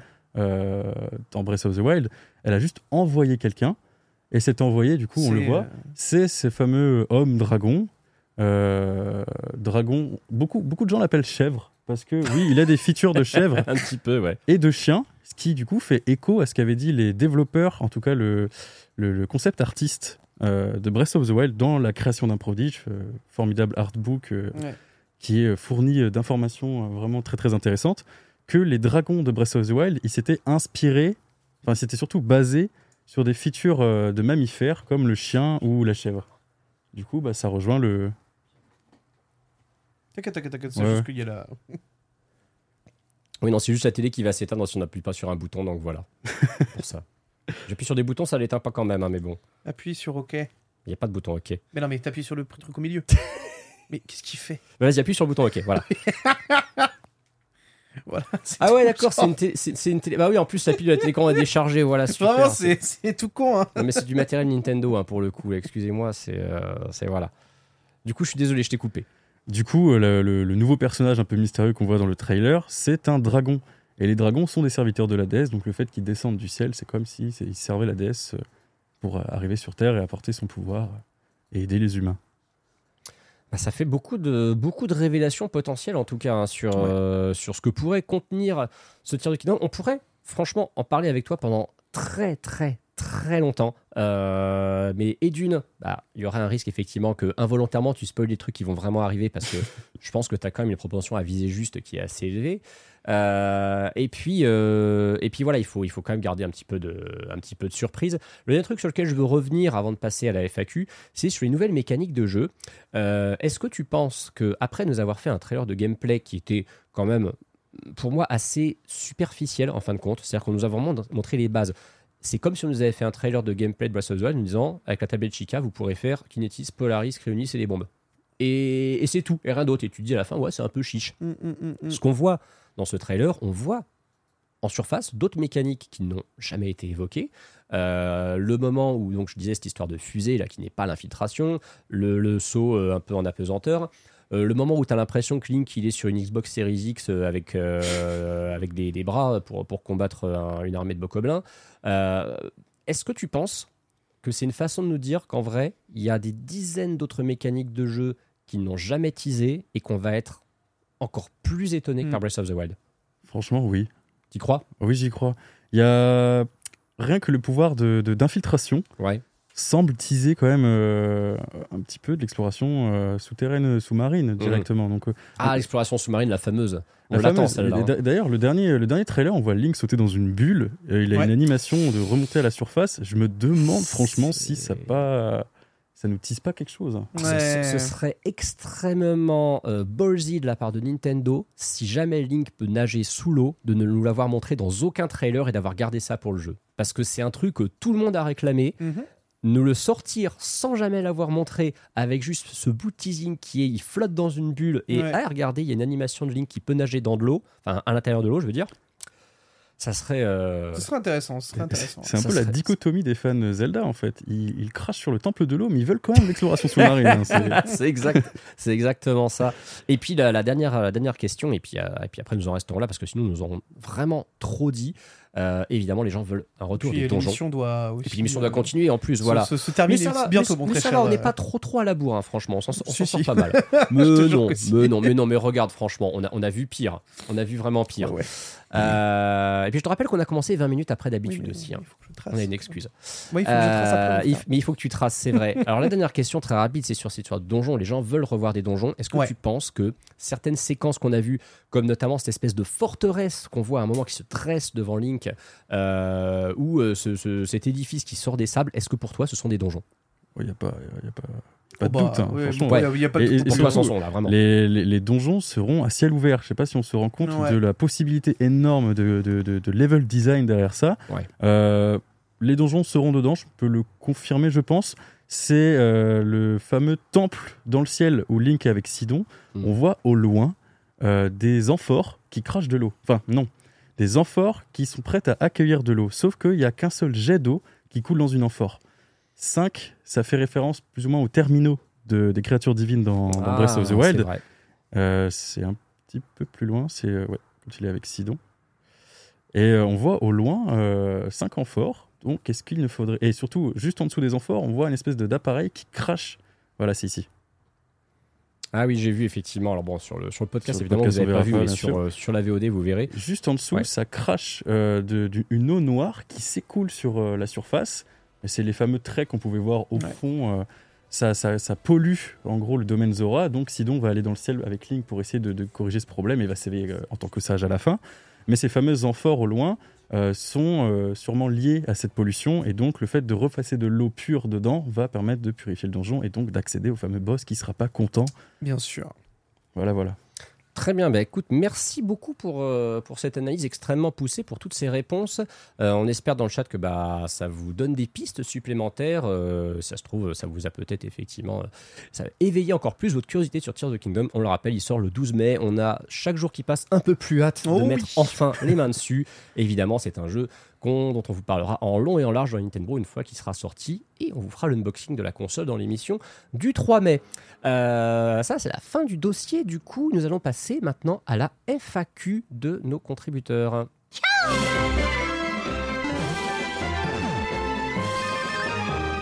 Donc je rappelle hein, bien sûr nos contributeurs Patreon qui se sont abonnés euh, sur patreon.com slash les Nintendo C'est bien. peuvent avoir accès au Discord des Nintendo et poser des questions. Abonnez-vous évidemment. On rappelle que cette émission n'existe que grâce à vous et à votre soutien. Et si vous voulez en avoir une toutes les semaines, eh ben ça requiert quand même de rassembler au moins 2000 euros par mois. Mais avec les contributeurs qu'on a actuellement, on s'en sort plutôt On pas est mal. plutôt large. On est plutôt large. Oui, mais euh, ne disons pas qu'on est trop large parce qu'il y en a peut-être qui vont se dire bon bah ça sert à rien du coup j'ai des abonnés. Ah c'est non, comme- non, non, non, c'est Tous comme les gens les qui disent- abonnements, voilà. ils contribuent tous. Abonnez-vous jusqu'au bout.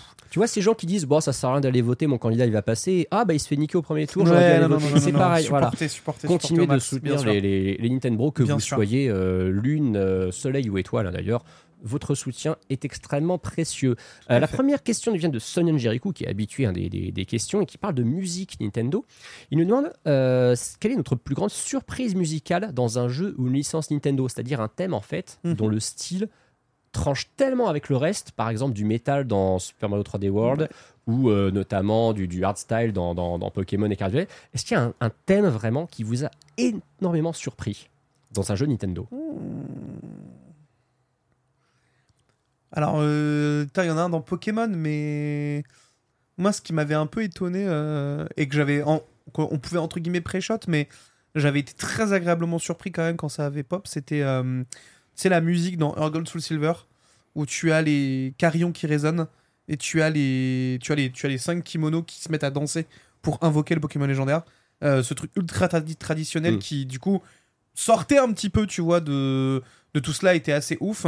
Et sinon, je dirais, je pense, euh, Mario Odyssey. Pour le moment où tu es euh, à New Donk City avec Pauline et son groupe de jazz. Ah bah Euh, évidemment. Alors tu vois, ça c'est marrant parce que je voulais le citer justement Jumpin' Superstar parce que c'est la première fois que tu as un morceau euh, bah euh, ouais euh, jazzy pop comme ça chanté dans un jeu Mario. La première fois que tu as des lyriques hein, littéralement. Euh, cela dit, il y a un autre morceau qui justement avait surpris à la fin, c'est que tu as aussi ce morceau qui lui est peut-être un peu plus J-rock, J-pop à la fin euh, du, du jeu, ce qui montre que Jumpin' Superstar c'était pas juste une exception, que vraiment il voulait euh, mettre ce côté euh, chanson, chanson formatée pour la radio et pour iTunes dans l'OST d'un Mario. C'était, c'était assez surprenant. Est-ce que tu es, comment dire, attaché à la musique aussi dans les, dans les jeux, euh, mon cher Rinkuto Quand on est fan de Zelda, forcément, je pense. Forcément. Et euh, pour euh, répondre à la question, si je peux y répondre, c'est la musique du remake de Link's Awakening dans le Temple du Masque. Oh, je suis entièrement d'accord avec toi. En fait, tout le long du jeu, on a cette petite musique un petit peu joyeuse, un Oui, petit peu oui, rétro, des oui. bons remixes, hein, toujours. Mais dès qu'on arrive dans le Temple du Masque, donc après la révélation comme quoi, euh, spoiler, Ça devient beaucoup plus grave. ça devient beaucoup plus grave et la musique prend un ton complètement différent, euh, beaucoup plus épique, beaucoup plus dramatique. Et euh, du coup, on est confronté à un choix est-ce que on va euh, réveiller le poisson Mhm. rêve ou est-ce qu'on va pas le réveiller? Et je trouve que la musique retranscrit ça à la perfection. Elle est, elle est absolument incroyable, effectivement. Le- le- de toute façon, le, les arrangements. euh, alors, je ne sais plus comment s'appelle le compositeur qui a, qui a retravaillé l'OST euh, de, de, de Kazumi Totaka sur le jeu, mais elle est absolument incroyable. C'est Ryo Nagamatsu, voilà, c'est ça. Il a fait un taf fabuleux sur certains arrangements, surtout celui-là. Et en plus, en plus, ils te mettent la mélodie de chiptune Oui, euh, au, au Mm. bout de l'intro derrière qui, qui est en boucle. Et c'est vraiment vraiment euh, vraiment marquant. Donc ouais très très bon choix effectivement. Euh, autre question. Alors celle-là elle, est- elle est assez euh, assez intéressante parce que ça concerne ces licences finalement auxquelles on n'a jamais vraiment joué. Et est-ce qu'on est capable d'expliquer pourquoi Euh, c'est Daruxan qui nous demande s'il y a des jeux ou des licences sorties sur console Nintendo dont on est embarrassé de ne pas encore y avoir joué. Et est-ce qu'il y a une raison pour laquelle on a évité ces jeux? Donc, est-ce qu'il y a des licences comme ça que vous avez zappées et est-ce qu'au moins vous savez pourquoi? Est-ce que vous sauriez l'expliquer? C'est Fire Emblem, j'ai jamais joué à Fire Emblem. Pour une fois que je dis rien sur Fire Emblem dans la Nintendo, il faut qu'il y ait un des chroniqueurs qui le fasse à ma place. C'est incroyable Pourquoi n'as- n'as-tu jamais joué à Fire Emblem? Je sais pas, je pense que c'est le tactical qui me, Ouais. qui me repousse un petit peu. je comprends. Je, je suis pas fan du, du style. Après, je sais qu'il y a du lore aussi très très bon à Fire Emblem. Il y a faut du juste lore, que- euh, Ah, ça a du lore dans Fire Emblem, voilà, ouais, ça, c'est pour le coup, clair. c'est très bon Il y a ouais. du lore d'inspiration culturelle, c'est ce qui me plaît le plus aussi. Donc euh, en vrai, j'ai juste à, à franchir le, le cap et puis euh, je m'y lancerai peut-être un jour. Mais euh, souvent, je suis un petit peu gêné de dire que je n'ai jamais joué à Fire Emblem quand on me dit bah, pourquoi tu aimes Hmm. Zelda? Euh, Bitel Toi, est-ce que tu as une licence Nintendo comme ça que tu as vraiment toujours zappé? Euh, Bah, il y en a une, mais c'est volontaire, donc. euh, Bah, Bah, c'est coup- Pikmin, Bah, du coup, tu peux nous dire pourquoi dans ce cas? Parce que ça me fait chier. Ça te fait vraiment chier Pikmin hein? Ah oui, oui. Mais euh, pourquoi en fait c'est En fait, je- le, le, le, le, le visuel ne m'attire pas. Ouais. Euh, Olimar, j'aime pas sa gueule. Ouais. Euh, Peut-être un léger trauma à cause de Smash. Euh, c'est possible que ça joue aussi. et puis ouais. non, non, je suis non. En vrai, l'univers ne m'attire pas du tout. Donc Ouais. euh, j'avoue, c'est pas un- c'est pas une licence que j'ai envie de que j'ai envie de faire. Euh, en fait, je, je me dis, euh, est-ce que j'ai vraiment envie de jouer à un jeu qui m'a, qui moi de mon côté a l'air peut-être trop lent et du coup ça me ça me donne pas envie de m'y lancer. D'accord. Alors moi, c'est marrant parce que ça va pas être une licence que je boude volontairement. C'est plus une licence à côté de laquelle je passe, mais à laquelle je veux me mettre un jour. Je vais parler de Xenoblade Chronicles. Mhm. Tout le monde va me dire, mais ouais, fais Xenoblade, tu vas kiffer. Euh, je pense effectivement que j'ai plus de chances de kiffer Xenoblade que Fire Emblem euh, en termes de RPG. C'est plus ma cam, le, Ouais. le- le- le côté, euh, le côté JRPG de, de Xenoblade. Ce qui m'a en fait m'effraie dans Xenoblade, c'est qu'à chaque fois, j'ai eu l'impression de jeu extrêmement dense, extrêmement complet, où tant Mhm. que t'as pas joué 30-40 heures faciles, tu kiffes pas. Ouais. Euh, et même s'il n'y en a pas beaucoup, j'ai toujours cette peur de me dire est-ce que je vais pas me forcer à y jouer en espérant quelque chose et qu'à la fin, bah, finalement, je, je- je sois déçu parce qu'on me l'a survendu et que j'ai Ouais. attendu 40 heures avant de kiffer. Donc c'est plus, entre guillemets, par crainte finalement de pas rentrer dans la licence que par Que désintérêt. par des intérêts. À chaque ouais. fois que je vois des gens jouer à Xenoblade, que je vois des gens parler de Xenoblade, je me dis ça a vraiment l'air trop bien Xenoblade. Et je pense que dans le chat, tout le monde me dit mais joue à Xenoblade. Exactement. Ah non mais pour le coup tu vas kiffer c'est sûr. hein. Xenoblade, Ouais. j'ai une petite histoire, franchement, ça se résume, ma- mon, mon expérience avec Xenoblade se résume au somme. Parce que j'ai joué, j'ai découvert Xenoblade avec Chronicle sur euh, New 3DS quand il est sorti, Mhm. c'est là où je, je me suis vraiment lancé. J'ai adhéré, j'ai accroché au jeu, et au bout de 60 heures, quand j'ai découvert que j'étais qu'à un tiers du jeu, sans faire exprès, je ne sais pas comment ça s'est passé, j'ai supprimé ma save. Aïe aïe aïe aïe Et aïe là, aïe, Ah ouais, là, terrible c'est- erreur J'ai du j'ai- français. j'ai eu du Impossible. dégoût, du, du somme, voilà. Ouais non mais je comprends. Et euh, je- depuis, je n'ai plus. euh, Et puis il n'y avait pas le cloud à l'époque C'est en ça. plus. Donc voilà, aujourd'hui vous pouvez supprimer vos saves accidentellement. Oh, ça devait si tellement C'était terrible. hein. Mm. Ah, mais c'est très très dur. Moi je, je, je compatis. hein. C'est quand on ferme la, la New 3DS euh, sur Xenoblade, ça met le jeu en pause automatiquement. Ouais. Et du coup, quand on le rouvre, ça met continuer ou revenir. Ouais, en fait, ouais. j'ai- j'ai mis ce clic parce qu'il devait être 4 Oh heures du là matin. là là. Ah Oh bah oui là Et voilà, la catastrophe. C'est dur, c'est dur, c'est le genre de choses euh, qui ne seraient pas arrivées Mm. sur Nintendo Switch, euh, qui est une console quand même vrai. à l'architecture mieux foutue, on va dire. Euh, non, mais par contre, le, le fait que la Switch vraiment tu, enfin, déjà le, le- ces, ces- ces sauvegardes en cloud, j'ai presque envie de dire que ça te sauve la vie, quoi. Alors Ah, oui, ça. oui, il faut être abonné au Switch Online pour les avoir, c'est vrai. Oui mais ça bon à la limite. Mais en- et puis, et puis en vrai, qui ne l'est pas, on rappelle que Switch Online, si vous prenez un abonnement familial avec des potes, ça peut vous revenir à 3 euros par an, quoi. Bah oui ça Donc vous bon, vraiment pas cher. hein. Ça, ça coûte vraiment rien, et en plus, grâce à ça, vous pouvez jouer à F0 sur SNES. Voilà. Ouais. C'est pour toi, vrai. Pierre, que je l'ai dit là, hein, franchement. Oui, merci, merci. Ouais. comme j'ai perdu, comme j'ai perdu tout c'est espoir, c'est Bah quand non, même sympa de. J'ai j'ai senti que je te de- je t'en devais une par rapport à la news de tout à l'heure qui t'a traumatisé. Merci, on shoot pas un homme à terre, merci beaucoup. Ah c'est beau c'est beau. Techniquement, t'es t'es- t'es plus haut que nous tous, hein, là où t'es assis. euh, C'est vrai. tu, es, tu es dans ta tour d'ivoire. Ah, mais moralement, je suis au 36e dessous là. Aïe. Oh mais non Pierrot. Mais en tout cas, euh, voilà qui conclut la partie podcast des Nintendo. Donc déjà, euh, bah, merci beaucoup hein, de nous avoir, euh, avoir suivis aujourd'hui pour toute cette actualité, ce décryptage de Tears of the Kingdom avec Rinkuto. Merci beaucoup. Et nous vous retrouverons évidemment pour la prochaine émission la semaine prochaine. La suite évidemment continue sur YouTube pour les parties plus orientées vidéo. Merci beaucoup de votre soutien et évidemment n'hésitez pas à continuer de vous abonner à notre Patreon. Merci et à très bientôt. À bientôt. Hi, I'm Daniel, founder of Pretty Litter. Cats and cat owners deserve better than any old fashioned litter. That's why I teamed up with scientists and veterinarians to create Pretty Litter. Its innovative crystal formula has superior odor control and weighs up to 80% less than clay litter. Pretty Litter even monitors health by changing colors to help detect early signs of potential illness. It's the world's smartest kitty litter. Go to prettylitter.com and use code ACAST for 20% off your first order and a free cat toy. Terms and conditions apply. See site for details. Planning for your next trip? Elevate your travel style with Quince. Quince has all the jet setting essentials you'll want for your next getaway, like European linen, premium luggage options, buttery soft Italian leather bags, and so much more. And is all priced at 50 to 80% less than similar brands. Plus, Quince only works with factories that use safe and ethical manufacturing practices. Pack your bags with high-quality essentials you'll be wearing for vacations to come with Quince. Go to quince.com slash pack for free shipping and 365-day returns.